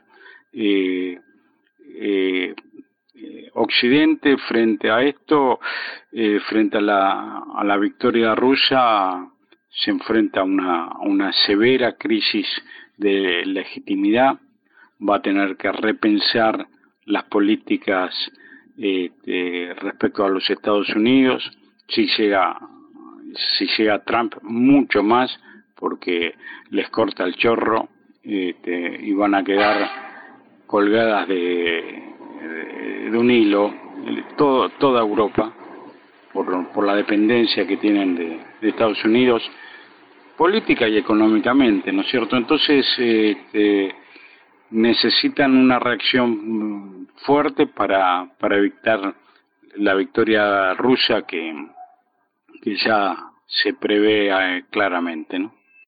Guay Calvo, analista internacional argentino, especializado en África, Medio Oriente y Asia Central.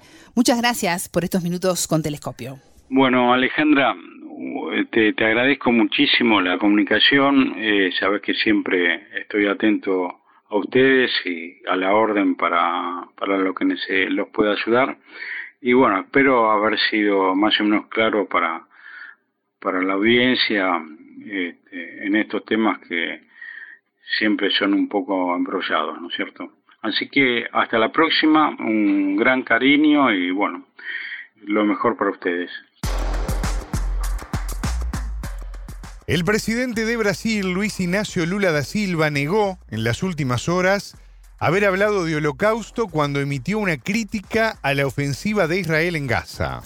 El mandatario aseguró en una entrevista que se trató de una interpretación del primer ministro israelí, Benjamín Netanyahu. Lula había acusado el 18 de febrero a Israel de cometer un genocidio en la franja de Gaza y comparó las acciones del ejército israelí contra el movimiento islamista Hamas con cuando Hitler decidió matar a los judíos. Para profundizar en este tema, repasamos parte de la entrevista realizada al analista político brasileño Danilo Silvestre. Momento de análisis.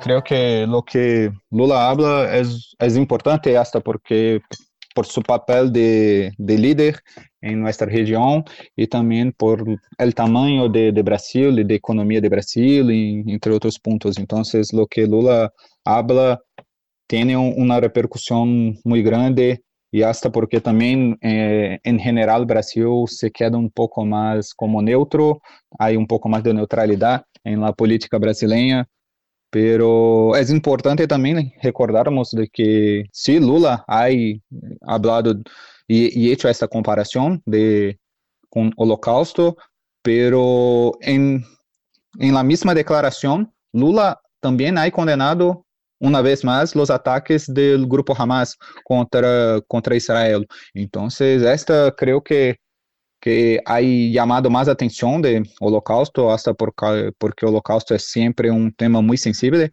en especial para la, las personas, para el pueblo judío, y entonces creo que ha llamado más atención, pero una vez más tenemos que recordar, tenemos que lembrar de que tenía toda, todo un discurso que Lula estaba hablando y no solo este punto. Y, en este discurso Lula una vez más ha condenado las acciones de Hamas. Entonces, una vez más, el, el gobierno brasileño ha condenado de que no estás de acuerdo lo que Hamas ha hecho y también no estás de acuerdo lo que Israel está haciendo ahora con, con eh, en, en, Gaza. Entonces, creo que este es un punto muy importante. Eh, y además también, a pesar de, creo que es una, una fala, creo que es un dicho muy, muy fuerte esta comparación de que Lula ha hecho, pero también no podemos olvidar de que otros países, que no solo los de Latinoamérica, han hecho muchas críticas y hasta una denuncia formal contra contra Israel que está em tri Tribunal Internacional em Haia, que foi hecha por África del Sur e que allá eh, os sul-africanos falam de que Israel hace um apartheid contra a população palestina. Então, temos que mirar de que não, não são somente os latino-americanos, não é só Lula, não é solamente Lula de que há de que estás hablando mais forte contra o que hace o governo de Israel. E também, se mirarmos eh, de um modo mais general, podemos mirar também de que outros outros países, outros líderes mundial de, do mundo também já estão cada vez mais distante, estão cada vez mais lejos de Israel. Por exemplo, quando miramos lá as posturas e os discursos de, do presidente dos Estados Unidos, que quando Hamas ha atacado Israel se pongou ao lado de Israel e como um grande aliado que, que são, pero agora também já hace discursos, já habla um pouco mais de que o conflito há que chegar ao fim, de que é necessário a existência de dois estados, de um estado palestino e que a autoridade palestina uh, busque a, a, a ser a gestão do território e que há que há que hacer, ter uma convivência que os dois pueblos têm que conviver em paz. Então, então podemos mirar de que mesmo os aliados de, de, de, Israel também estão um pouco como cansados de, de esta guerra, de este conflito. Então, eh, la, lo que Lula disse é forte, sim, é forte. Poderia dizer de uma outra maneira, pero não estás aislado, Lula não estás aislado de que de que pensam os outros líderes eh, do mundo. Então, creio que que Lula ha hecho una, un discurso más fuerte para llamar más atención y a la situación de que, lo que ocurre en Gaza hoy. Danilo, tú señalabas que las relaciones entre Brasil e Israel están debilitadas, no rotas. Es algo que obedece más a este momento histórico. ¿Qué podemos esperar para las próximas semanas en estos vínculos, teniendo en cuenta las diferencias que se tiene sobre lo que ocurre en Oriente Medio? ¿Se está pisando suelo muy delgado? Uh, lo que podemos esperar entre las relaciones entre Brasil y Israel. Sí, exacto, entre ambas naciones. Uh, bueno, creo que en la realidad uh, vas a depender mucho de que lo va a ocurrir en, en la guerra, por ejemplo, también. Y, y porque tenemos un, un político en Israel muy que se puede cambiar muy rápidamente, tanto por causa del conflicto como também por questões internas. Então, por exemplo, temos que Netanyahu é um líder com uma barra aprovação de, de, de de Israel. E se, hace, se ocorrer uma, uma nova eleição em Israel, não sabemos se seu partido e se Netanyahu vão a, a lograr a continuar em poder. Então, um próximo premier eh, de Israel como se vai comportar por causa das declarações de Lula, não sabemos. Hasta também porque este é um ponto de que em este momento creio que creio que que é um ponto de que se Lula ha falado isso e há que eh, hecho esta ha quedado mais débil as as relações entre Israel e Brasil.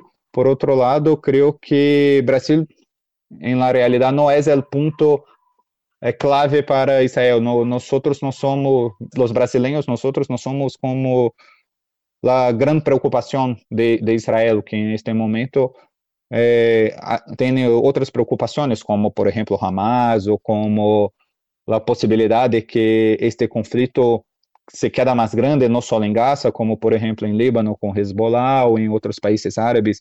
Entonces, creo que, que las declaraciones vamos que como que tener un, un periodo de, de, silencio, de que no, esto es lo que creo, que vamos a tener un periodo de silencio y que no vamos más tener grandes provocaciones ni de Brasil ni de Israel y que creo que los países van a hacer más conversaciones en entre sus diplomatas, entre los chanceleres, para buscar normalizar esta relación. Creo que no va a ser normalizada tan muy, muy breve, pero creo que con el tiempo lo más natural es que las relaciones entre Brasil y Israel se, se queden normales y un poco más de civilidad que en este momento, hasta porque es un momento de, de un gran conflicto, de un gran conflicto bélico eh, entre Israel y, y, Hamas es un, un punto que se queda eh, necesario, que se torna más necesario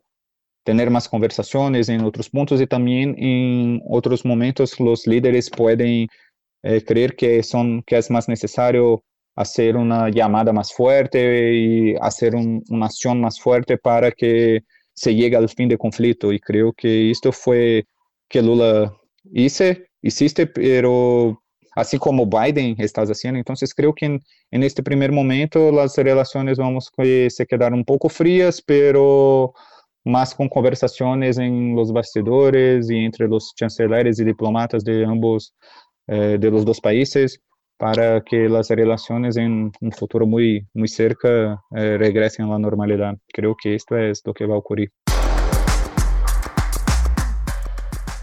Hasta aquí nuestro espacio de análisis. Pueden volver a escuchar la entrevista en sputniknews.lat. Ya lo saben, la frase del día la escucharon en telescopio. Todas las caras de la noticia en telescopio. Lo que pueda decir Biden en este conflicto eh, a esta altura ya es insignificante. Eh, Biden tendría que haber eh, cortado de cuajo eh, el accionar terrorista de, del ejército Israel eh, y, y, bueno, eh, combinarlo a, a que resuelva de una vez, se resuelva después de 73, 74 años, se resuelva esta cuestión, si no, iba a derivar en lo que derivó. Biden de alguna manera este, eh, está coercionado por el, lobby judío, eh, se tiene que enfrentar en, seguramente se enfrentará con Trump en las próximas elecciones, que tiene el apoyo de ese lobby judío. Política, para la política interior de Estados Unidos, Biden no podía hacer nada este, respecto a, a la cuestión de Gaza y bueno, así fue, no hizo, no hizo nada por por lo tanto, lo que diga a partir de ahora es absolutamente insustancial. Telescopio. Un espacio para entender lo que sucede en el mundo. De cerca, los periodistas de Sputnik comentan la vida social y política de su país. Seguimos avanzando aquí en En órbita y ahora nos vamos a ir a Bolivia. Vamos a hacer el contacto con nuestro compañero corresponsal de Sputnik allí en Bolivia, Sebastián Ochoa, estuvo conversando con una cholita escaladora y nos va a contar un poco más sobre este tema. ¿Cómo andás, Sebastián, querido? El gusto grande de saludarte. Hola, buenas tardes, amigas, amigos. Seba, eh, vamos a hablar entonces, yo daba un título muy genérico, ¿no? Pero vamos a hablar de mujeres aymaras, ¿no? Que se dedican a subir a las montañas y que se están preparando nada más ni nada menos que para subir al Everest. Antes que nada, vamos a aclarar un poco el término cholita, si te parece bien. Sí, sí, el término chola, cholita es una forma cariñosa y, popular de llamar a las mujeres de descendencia quechua y aymara, ¿no? que viven en la región andina, ya sea Potosí, Oruro, La Paz. Pero bueno, actualmente por por la forma de, estar conformada Bolivia, tenemos eh, migrantes ¿no? en todo el país, en Santa Cruz, en Tierras Bajas, en Pando. Así que están en todo el país, pero bueno, son originarias de esta parte de, de los Andes. Claro. Y su vestimenta representa un, no, no sé si decir choque, pero bueno, es producto de la dominación española en la época colonial. Hacia 1700, 1800 surgieron, eh, fu- fueron adoptando estas prendas que hasta el día de hoy se utilizan, ¿no? Se caracterizan por eh, polleras y bueno, la cantidad de polleras y enaguas que lleven depende también de la región del país donde se encuentren. Ahí en la parte andina que hay temperatura bajo cero necesitas un buen refuerzo y unas polleras bien gruesas. Y en cambio, como te mencionaba, Pando o, o Santa Cruz andan un poquito más, más ligeras, pero bueno, siempre está la pollera, el sombrero, que también el sombrero, el grosor y la tela va a depender de- del clima, ¿no? Eh, esas son las principales características. Contanos un poco, Sebastián, sobre estas cholitas escaladoras, ¿no? ¿Cuántas conforman, por ejemplo, el grupo? Actualmente son 14 mujeres que están. Yo conversé con Elena Quispe Tincuta, que es una de las fundadoras del grupo, y me contaba que ellas eh, siempre estuvieron en este ámbito de la, de la escalada, ¿no? De, y en relación con el turismo que sube. Hay un cerro o una montaña en la ciudad del Alto, o cerca de la ciudad del Alto, el Huayna Potosí, Sí. y ellas siempre estaban ahí apoyando, por ejemplo, los turistas extranjeros que venían, ellas les iban cargando los bultos, ¿no? Hasta cierta altura. Las montañas de la región andina, muchas sobrepasan los 6.000 metros y ellas llegan hasta los 5.500, ¿no? Ya prácticamente lo dejan ahí en la entrada de la cima, eh, eh, apoyándoles con la carga de sus, de sus equipajes y también cocinándoles, ¿no? Haciéndole todo el servicio. Claro. Y también, eh, paradójicamente, ellas, a pesar de estar siempre en contacto de la montaña, nunca veían la cima, ¿no? La cima era como que un sitio privilegiado solamente para, para los visitantes o quienes tuvieran el dinero para costearlo. Ellas, como trabajadoras, quedaban relegadas ahí, ¿no? En acompañar a los turistas hasta casi la cima. Así que, bueno, en un momento dijeron, decidieron romper esta, esta cuarta pared, digamos, de poder ver qué había más allá de la cima con sus propios ojos y por ellas mismas, ¿no? No como, como empleadas ni como cargándole los bultos a nadie. Claro. La primera vez escala- hemos escalado, nadie pensaba que íbamos a llegar muy lejos, ¿no? Porque siempre nosotros hemos trabajado eh, humildemente como porteadora, después como cocinera de alta montaña, cada una de mis compañeras, ¿no?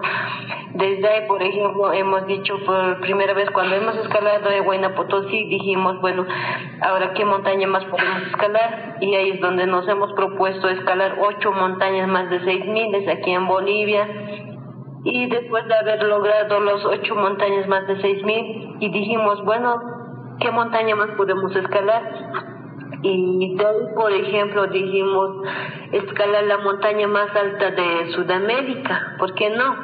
Eh, nos fuimos para, el, para Aconcagua. Siempre hemos trabajado con turismo, como porteadora, eh, cargando sus equipajes de los turistas desde 20 kilos hasta 30 kilos, por ejemplo, viajando casi a todas las montañas también, pero no escalar, sino que hasta media montaña. Siempre estábamos a una altura de 5.500, siempre estábamos y trabajando siempre con turismo como porteadora, como cocinera de alta montaña. Desde ahí también ya nos hemos animado a escalar montañas. Sebastián, así que desde el año 2015 hasta ahora subieron las montañas de más de 6.000 metros de altura allí en Bolivia y luego se fueron a la Concagua en Argentina, que tiene 6.961 metros. Sí, sí, lo que son los picos de Sudamérica, los principales, ya los recorrieron. Y algo que me faltaba mencionarte, que desde 2015, cuando decidieron ellas mismas escalar y ya no, no subir solamente como empleadas, eh, ahí en ese momento conformaron un, se conformaron una, un emprendimiento de guías de turismo que les viene bastante bien, ¿no? Desde Claro. ese momento se- su ingreso monetario es ya ayudar a subir como guías, ¿no? No, Claro. no como cocineras ni cargando nada. Y bueno, actualmente tienen el desafío de, subir el, el, pico más alto del mundo, el monte Everest, de 8.849 metros. ¿no? Planean ir el año que viene 2025 y están actualmente recaudando dinero. Piensan ir cuatro mujeres y para cada una calculan 50 mil dólares, que serían necesarios 200 mil dólares. Es bastante dinero, así que están viendo la forma de conseguirlos. Hemos hecho para recaudaciones fondos para que se pueda hacer la realidad para ir a Everest porque necesitamos mucho dinero, ¿no? De esa manera, por ejemplo, lo hemos puesto en cuenta oficial de Cholitas Escaladores en Instagram para recaudar los fondos, por ejemplo. Necesitamos a lo mucho por persona como 50 mil dólares, por ejemplo, cada cholita, por ejemplo, necesitamos 50 mil dólares para toda la expedición, digamos, cada cholita. Después de lograr eh, el ¿por qué no escalar otras montañas, por ejemplo, como por decir la montaña más difícil que está en Nepal también, eh, K2, por ejemplo? Eso podríamos intentarlo también. Y hay otras, eh, por ejemplo, escalada en hielo, los más difíciles, por ejemplo. Tenemos muchos proyectos después que logrando el Everest yo sé que vendrán muchos proyectos Sebastián, me quedé pensando en esto que me decías antes, ¿no? Vinculado a que ahora le buscaron otra vuelta al asunto, lograron un emprendimiento. En definitiva, estas cholitas, como te contaba Elena Quispe, ¿no? Trabajando como guías. Sí, sí, es una historia que muestra, bueno, el orgullo por su identidad y también por, por superarse día tras día, ¿no? Nosotras siempre vamos, estamos guía constante en la montaña. Eh, como guía de trekking, por ejemplo, tenemos eh, excursiones, por ejemplo, media montaña, alta montaña, por ejemplo, vamos a Pico Austria a 5350, por ejemplo, full day se puede hacer, de dos días se puede hacer. También el Huayna Potosí, por ejemplo, está accesible. El Huayna Potosí se puede subir casi año entero, por ejemplo, se puede subir opción de dos días, de tres días. Eh, uno que no tiene mucha experiencia, por ejemplo, en alta montaña le ofrecemos de tres días, por ejemplo. Y siempre nosotros vamos, por ejemplo, eh, ya va a empezar temporada de alta montaña, vamos a estar ya constantemente también en la montaña y así vamos preparándonos también para el Everest. Bueno, Sebastián, muy interesante realmente esta historia que nos has arrimado aquí a nuestra mesa de trabajo para compartirla también con la audiencia. Recordar que, bueno, en la propia web de, Sputnik está tu artículo, está tu nota, hay muy buenas fotos también para, para ver y hay material también vinculado a un documental, ¿no? Que tiene que ver con esto, Seba. Sí, sí, Cholitas, realizado hace un par de años que bueno, les fue bastante bien y pudieron visitar varios países con eso. Eh, hay un Instagram también, Cholitas Escaladoras, ahí hay un número de contacto por si alguien desea contratar sus servicios o mismo si pueden colaborarles para que puedan cumplir su anhelo de ir al Everest. Qué bueno, ¿eh? Qué bueno. Bueno, queda la invitación allí entonces para poder darles una mano. Interesantísima esta historia de vida, de superación, de trabajo colectivo también, ¿no? Que viene desde Bolivia. Sebastián Ochoa, como siempre, un gran abrazo, un gusto tenerte por acá y volvemos a conversar en estos días con más novedades desde la querida Bolivia. Un fuerte abrazo. Abrazos.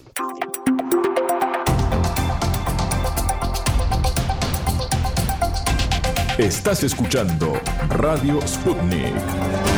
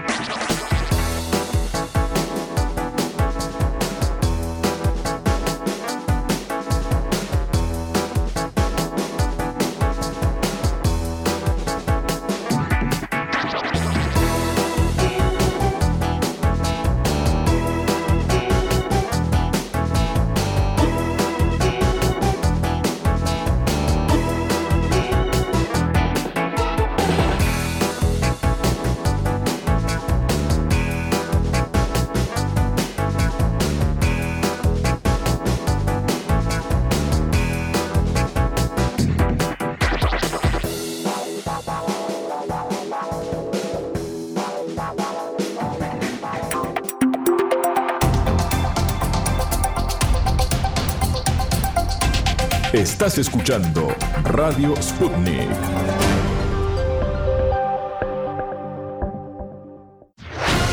Las voces del día.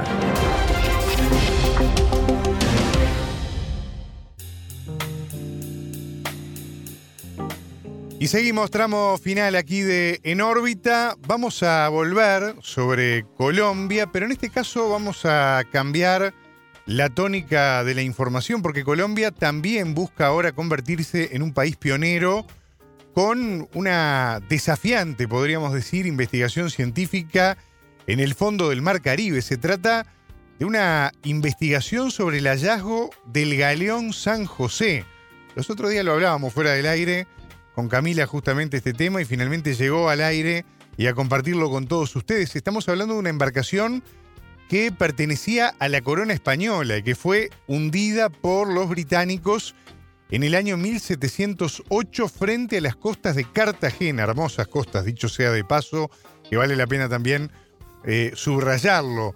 Vamos a pedirle un poco más de información a nuestra compañera Camila Bentancor, periodista de Sputnik, que estuvo investigando largas horas sobre este tema. ¿Cómo andamos, Camila? Bienvenida. Martín, muchas gracias nuevamente por la invitación. Como bien adelantabas, nos centramos esta vez en Colombia en torno al galeón San José, debido a que después de un año y medio de análisis, una mesa técnica conformada por varias autoridades, el Ministerio de las Culturas, las Artes y los Saberes, el Instituto Colombiano de Antropología e Historia, la Dirección General Marítima y la Armada Colombiana, se eh, disponen a comenzar una investigación científica en aguas profundas del Mar Caribe. El país latinoamericano Martín espera obtener respuestas sobre el comercio marítimo entre América y Europa a inicios del siglo XVIII y además espera obtener indicios del contrabando que se realizaba en el Mar Caribe las tecnologías de construcción de la época, de finales del siglo XVII, estamos hablando, e inicios del siglo XVIII, y también los instrumentos utilizados en las confrontaciones navales. A su vez, con esta investigación esperan identificar y echar luz sobre el tipo de mercancías que se transportaban, sus procedencias, los usos que tenían y los materiales de los cuales estaban realizados, así como también conocer cómo se daban las relaciones entre la tripulación a bordo de, este galeón. Todo un testimonio de una época, ¿no? Por supuesto. Bueno, por este tema, Martín, pudimos hablar con la directora general del Instituto Colombiano de Antropología e Historia, la antropóloga y doctora en antropología, Alena Caicedo, a quien le consultamos cuál es la importancia del galeón San José para Colombia, este patrimonio cultural sumergido, como ellos le están mencionando, que se encuentra en el Mar Caribe. La escuchamos. Para nosotros como gobierno colombiano, poder volver, digamos, a, traer a colación el tema del San José ha sido fundamental. En los últimos años o en las últimas décadas, más bien, ha habido mucho ruido alrededor del tema de San José. Esto, esto ha generado, digamos, una mitología que creo que no solamente pasa en Colombia, digamos, a nivel mundial, hay todas unas ideas, ¿no?, sobre eh, un tesoro, eh, pero además unas cantidades de secretos, de intrigas, de eh, secretos ocultos y demás.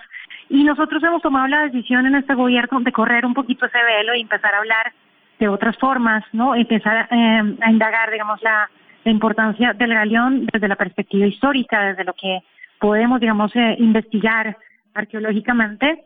Y pues el propósito un poco es ese, ¿no? Dejar de lado las narrativas sobre los tesoros y demás y empezar a hablar sobre patrimonio cultural sumergido, sobre las implicaciones de hablar de arqueología subacuática y eh, en general de investigación de alto nivel, porque pues como podrán ustedes imaginarse, una investigación en aguas profundas eh, implica ¿no? una serie de, de apuestas y de desafíos increíbles que pues lo que queremos nosotros es poner eso al servicio de tener una versión nueva de la historia, tal vez con mucho más compleja de la que ya existía. Camila, ¿qué nos podés contar de cómo se va a llevar adelante esta investigación científica tan importante? Martín, el proyecto es de gran complejidad, consta de diversas etapas. Una de ellas tratará de recabar información del lecho marino, como por ejemplo las corrientes del fondo y el comportamiento de los sedimentos. Y se utilizarán vehículos operados a distancia para realizar una inspección visual de la zona. Qué bueno. Escuchamos a la experta porque le preguntamos sobre este tema en relación a, bueno, cómo se llevará adelante esta investigación científica. Esta investigación comienza o el proyecto arranca durante el 2024 en una primera fase. En esta primera fase nos hemos aliado varias instituciones públicas colombianas. Está, estamos nosotros como el Instituto Colombiano de Antropología e Historia, por ser autoridad en arqueología, pero está también el Ministerio de las Culturas, las Artes y los Saberes, está también la Armada Colombiana, está la Dirección General Marítima, es decir, eh, hay una serie de, instituciones que por primera vez, y esto también es histórico, y hay que decirlo, se junta, si se quiere, el sector cultura, el sector defensa, también se ha sumado el sector de ciencias para empezar, digamos, este proyecto de investigación científica alrededor del, del galeón que va a tener una primera parte en el 2024 y que eh, se espera, digamos, que con ese avance podamos tomar unas, decisiones más atinadas para ver qué hacer de aquí en adelante, ¿no? Esto va a ser un proyecto de larga duración, pero tenemos, queremos hacerlo de la manera más, rigurosa y más em, responsable posible porque sabemos lo que está involucrado acá. Bueno, ya escuchábamos a la experta, les contamos también que para Colombia supone un gran desafío una investigación de esta categoría. De acuerdo a Caicedo, Colombia sería un país pionero en este terreno, no solo a nivel regional, sino también mundial. Es un desafío eh, y es un desafío en muchos niveles. Eh, estamos hablando de una investigación que no tiene referencias a nivel mundial. No hay investigación arqueológica en aguas profundas a nivel mundial. Estamos, vamos a como, o queremos ser los pioneros en ese sentido. Creemos que tenemos capacidades y, digamos, está trabajando justamente en eh, hacer que esas capacidades puedan irse desarrollando también. Obviamente, eh, consideraremos eh, eh, estrategias de alianzas, de, cooperación internacional. Nos parece fundamental contar con las capacidades eh, y, y, el desarrollo tecnológico también haya tenido otros países. Eh, pero por lo pronto, digamos, sí estamos frente a un desafío enorme que nos parece maravilloso y emocionante, pero pues que sabemos, lo, lo tenemos o lo pensamos más bien con mucha responsabilidad y sin inocencia, ¿no? Sabemos a los que nos estamos enfrentando y bueno, aquí vamos. Como lo comentábamos al principio, Colombia busca revelar datos de la historia del Galeón San José. La experta nos habla de lo que se pretende descubrir con esta investigación. En primera instancia, queremos eh, retomar, digamos, el análisis histórico y el análisis arqueológico, qué tipo de resultados nos pueden nos pueden proveer. Sabemos, digamos, que detrás del Galeón San José hay una historia que ha sido contada, pero hay muchas historias más que seguramente no han sido tan visibles como las que nos han contado, ¿cierto? Y sabemos que parte de esta investigación pues tiene como propósito revelar esos aspectos tal vez menos conocidos, tal vez olvidados, tal vez invisibilizados de la historia de San José, eh, para poder también, digamos, traerlos al presente, contar una historia tal vez un poquito más plural, ¿no? Con más actores sociales involucrados, que es lo que en últimas nos parece más relevante, ¿no? Poder dar cuenta de eh, historias múltiples, compartidas, que quisiéramos dar a conocer al mundo. Hablábamos previamente contigo, Camila, este galeón no es un descubrimiento reciente. Esto está bueno aclararlo porque tengo entendido, si no comprendí mal, que data de casi una década. Sí, Martín, es correcto. El galeón San José fue encontrado en 2015 durante la administración de Juan Manuel Santos, pero la búsqueda de este galeón y el lugar de, de su hundimiento fue iniciada mucho antes. Claro. Desde su hallazgo se han realizado ciertos estudios en la zona. Le consultamos a Caicedo si hay algún relevamiento preliminar o una idea de los objetos que pueden encontrarse en la embarcación. La Armada colombiana ha hecho unas eh, eh, exploraciones no intrusivas para determinar, digamos, el para monitorear sobre todo el yacimiento en los últimos años y esas exploraciones nos han permitido también conocer un poquito mejor qué es lo que hay allí, ¿no? A través de fotogrametría y a través de algunas otras otro tipo de instrumentos eh, y tecnologías se ha determinado, eh, por lo menos, digamos, superficialmente algunas de las materialidades que hay. Entonces encontramos eh, no solamente los cañones y, em, cuestiones como más visibles como botijas, cerámicas, o vidrio, eh, jeringas, digamos, de vidrio, o porcelana, o pedazos y trozos de madera grandes, o metales, digamos, hay una serie como de, de materialidades diversas que son las que hemos identificado hasta el momento. Parte de la investigación que se va a empezar a hacer este año tiene que ver con analizar mejor, profundizar mejor en el análisis de esas materialidades o de eso que vemos superficialmente para poder, digamos, tener una caracterización mucho más rica y mucho más eh, densa que nos permita tomar decisiones a futuro. Bueno, todo este tiempo lo que queda de la embarcación se ha conservado bajo el agua, por lo que le consultamos a la directora del Instituto Colombiano de Antropología e Historia qué riesgos hay al retirar las piezas y qué cuidados deben tenerse en cuenta. Aparte de esa caracterización que se va a hacer, eh, tiene también, digamos, un componente que es de eh, recoger algunos materiales superficiales justamente con la intención de poder hacer análisis de comportamiento de esos materiales fuera del agua. Como son tan diversos, no se comporta de la misma manera un metal que tal vez la cerámica, necesitamos analizar mejor y no solamente analizar con respecto, digamos, a referentes de otro tipo de investigaciones que ya se han llevado a cabo, que seguramente nos, pueda, nos podrá dar algunas ideas frente a esos comportamientos, sino también que estamos hablando de un contexto tropical, ¿no? Estamos hablando de unas condiciones climáticas bastante complejas del Caribe colombiano y eso implica también tener esas condiciones muy presentes para poder saber las los retos que tendremos en términos de conservación para este tipo de objetos que, que van a ser recuperados de manera superficial. Hagamos un poco de historia, Camina. El galeón fue objeto de un litigio histórico con la firma Sea Beach eh, Armada, SSA, se llama la, sigla de, de, la firma, que en el año 1994 anunció que había encontrado el lugar del hundimiento. La compañía pide a la justicia colombiana un porcentaje justamente de este naufragio, porque acá empiezan ahora las pugnas justamente eh, los intereses que están de fondo en que esto salga de las profundidades del agua, ¿no? Para las empresas cazafortunas, eh, según destaca la, la, prensa colombiana, el galeón está evaluado en millones de dólares. Por eso se están afilando los colmillos literalmente, ¿no? Exacto, Martín. Así como lo comentás, si nuestros oyentes quieren profundizar en este tema, porque es muy extenso para abordar, los invitamos a leer notas en Sputnik que lo abordan específicamente. Y bueno, en referencia a la puja por el galeón, le consultamos a la experta la importancia que, tiene Colombia, eh, de que Colombia tenga la soberanía sobre este galeón, este yacimiento arqueológico. Yo creo que lo primero que hay que decir en ese sentido es que eh, nosotros justamente lo que queremos es no tratar el galeón como si fuera un tesoro.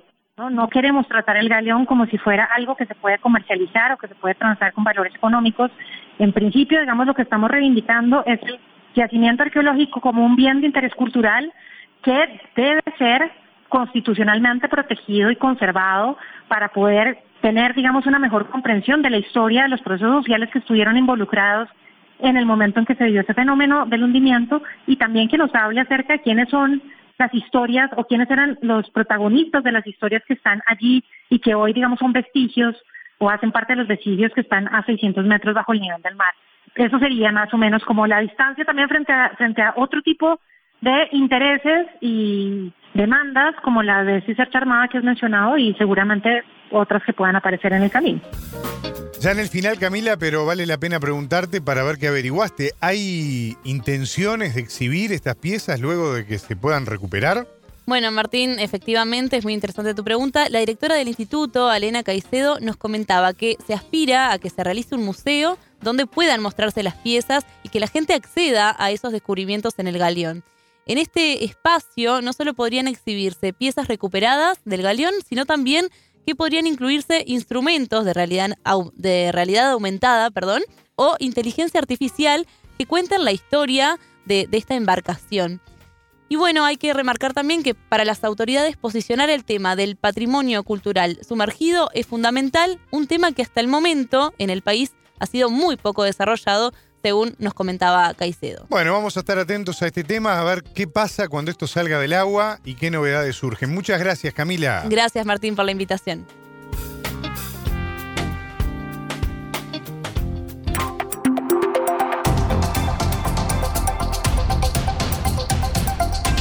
Estás escuchando Radio Sputnik.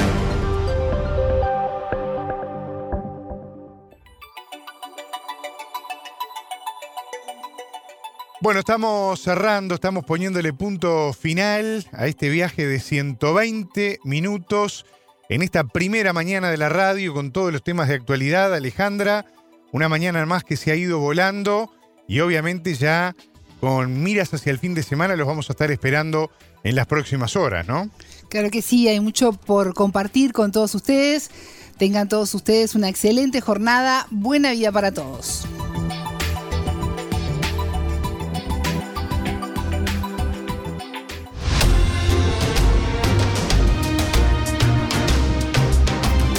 Estás escuchando Radio Sputnik.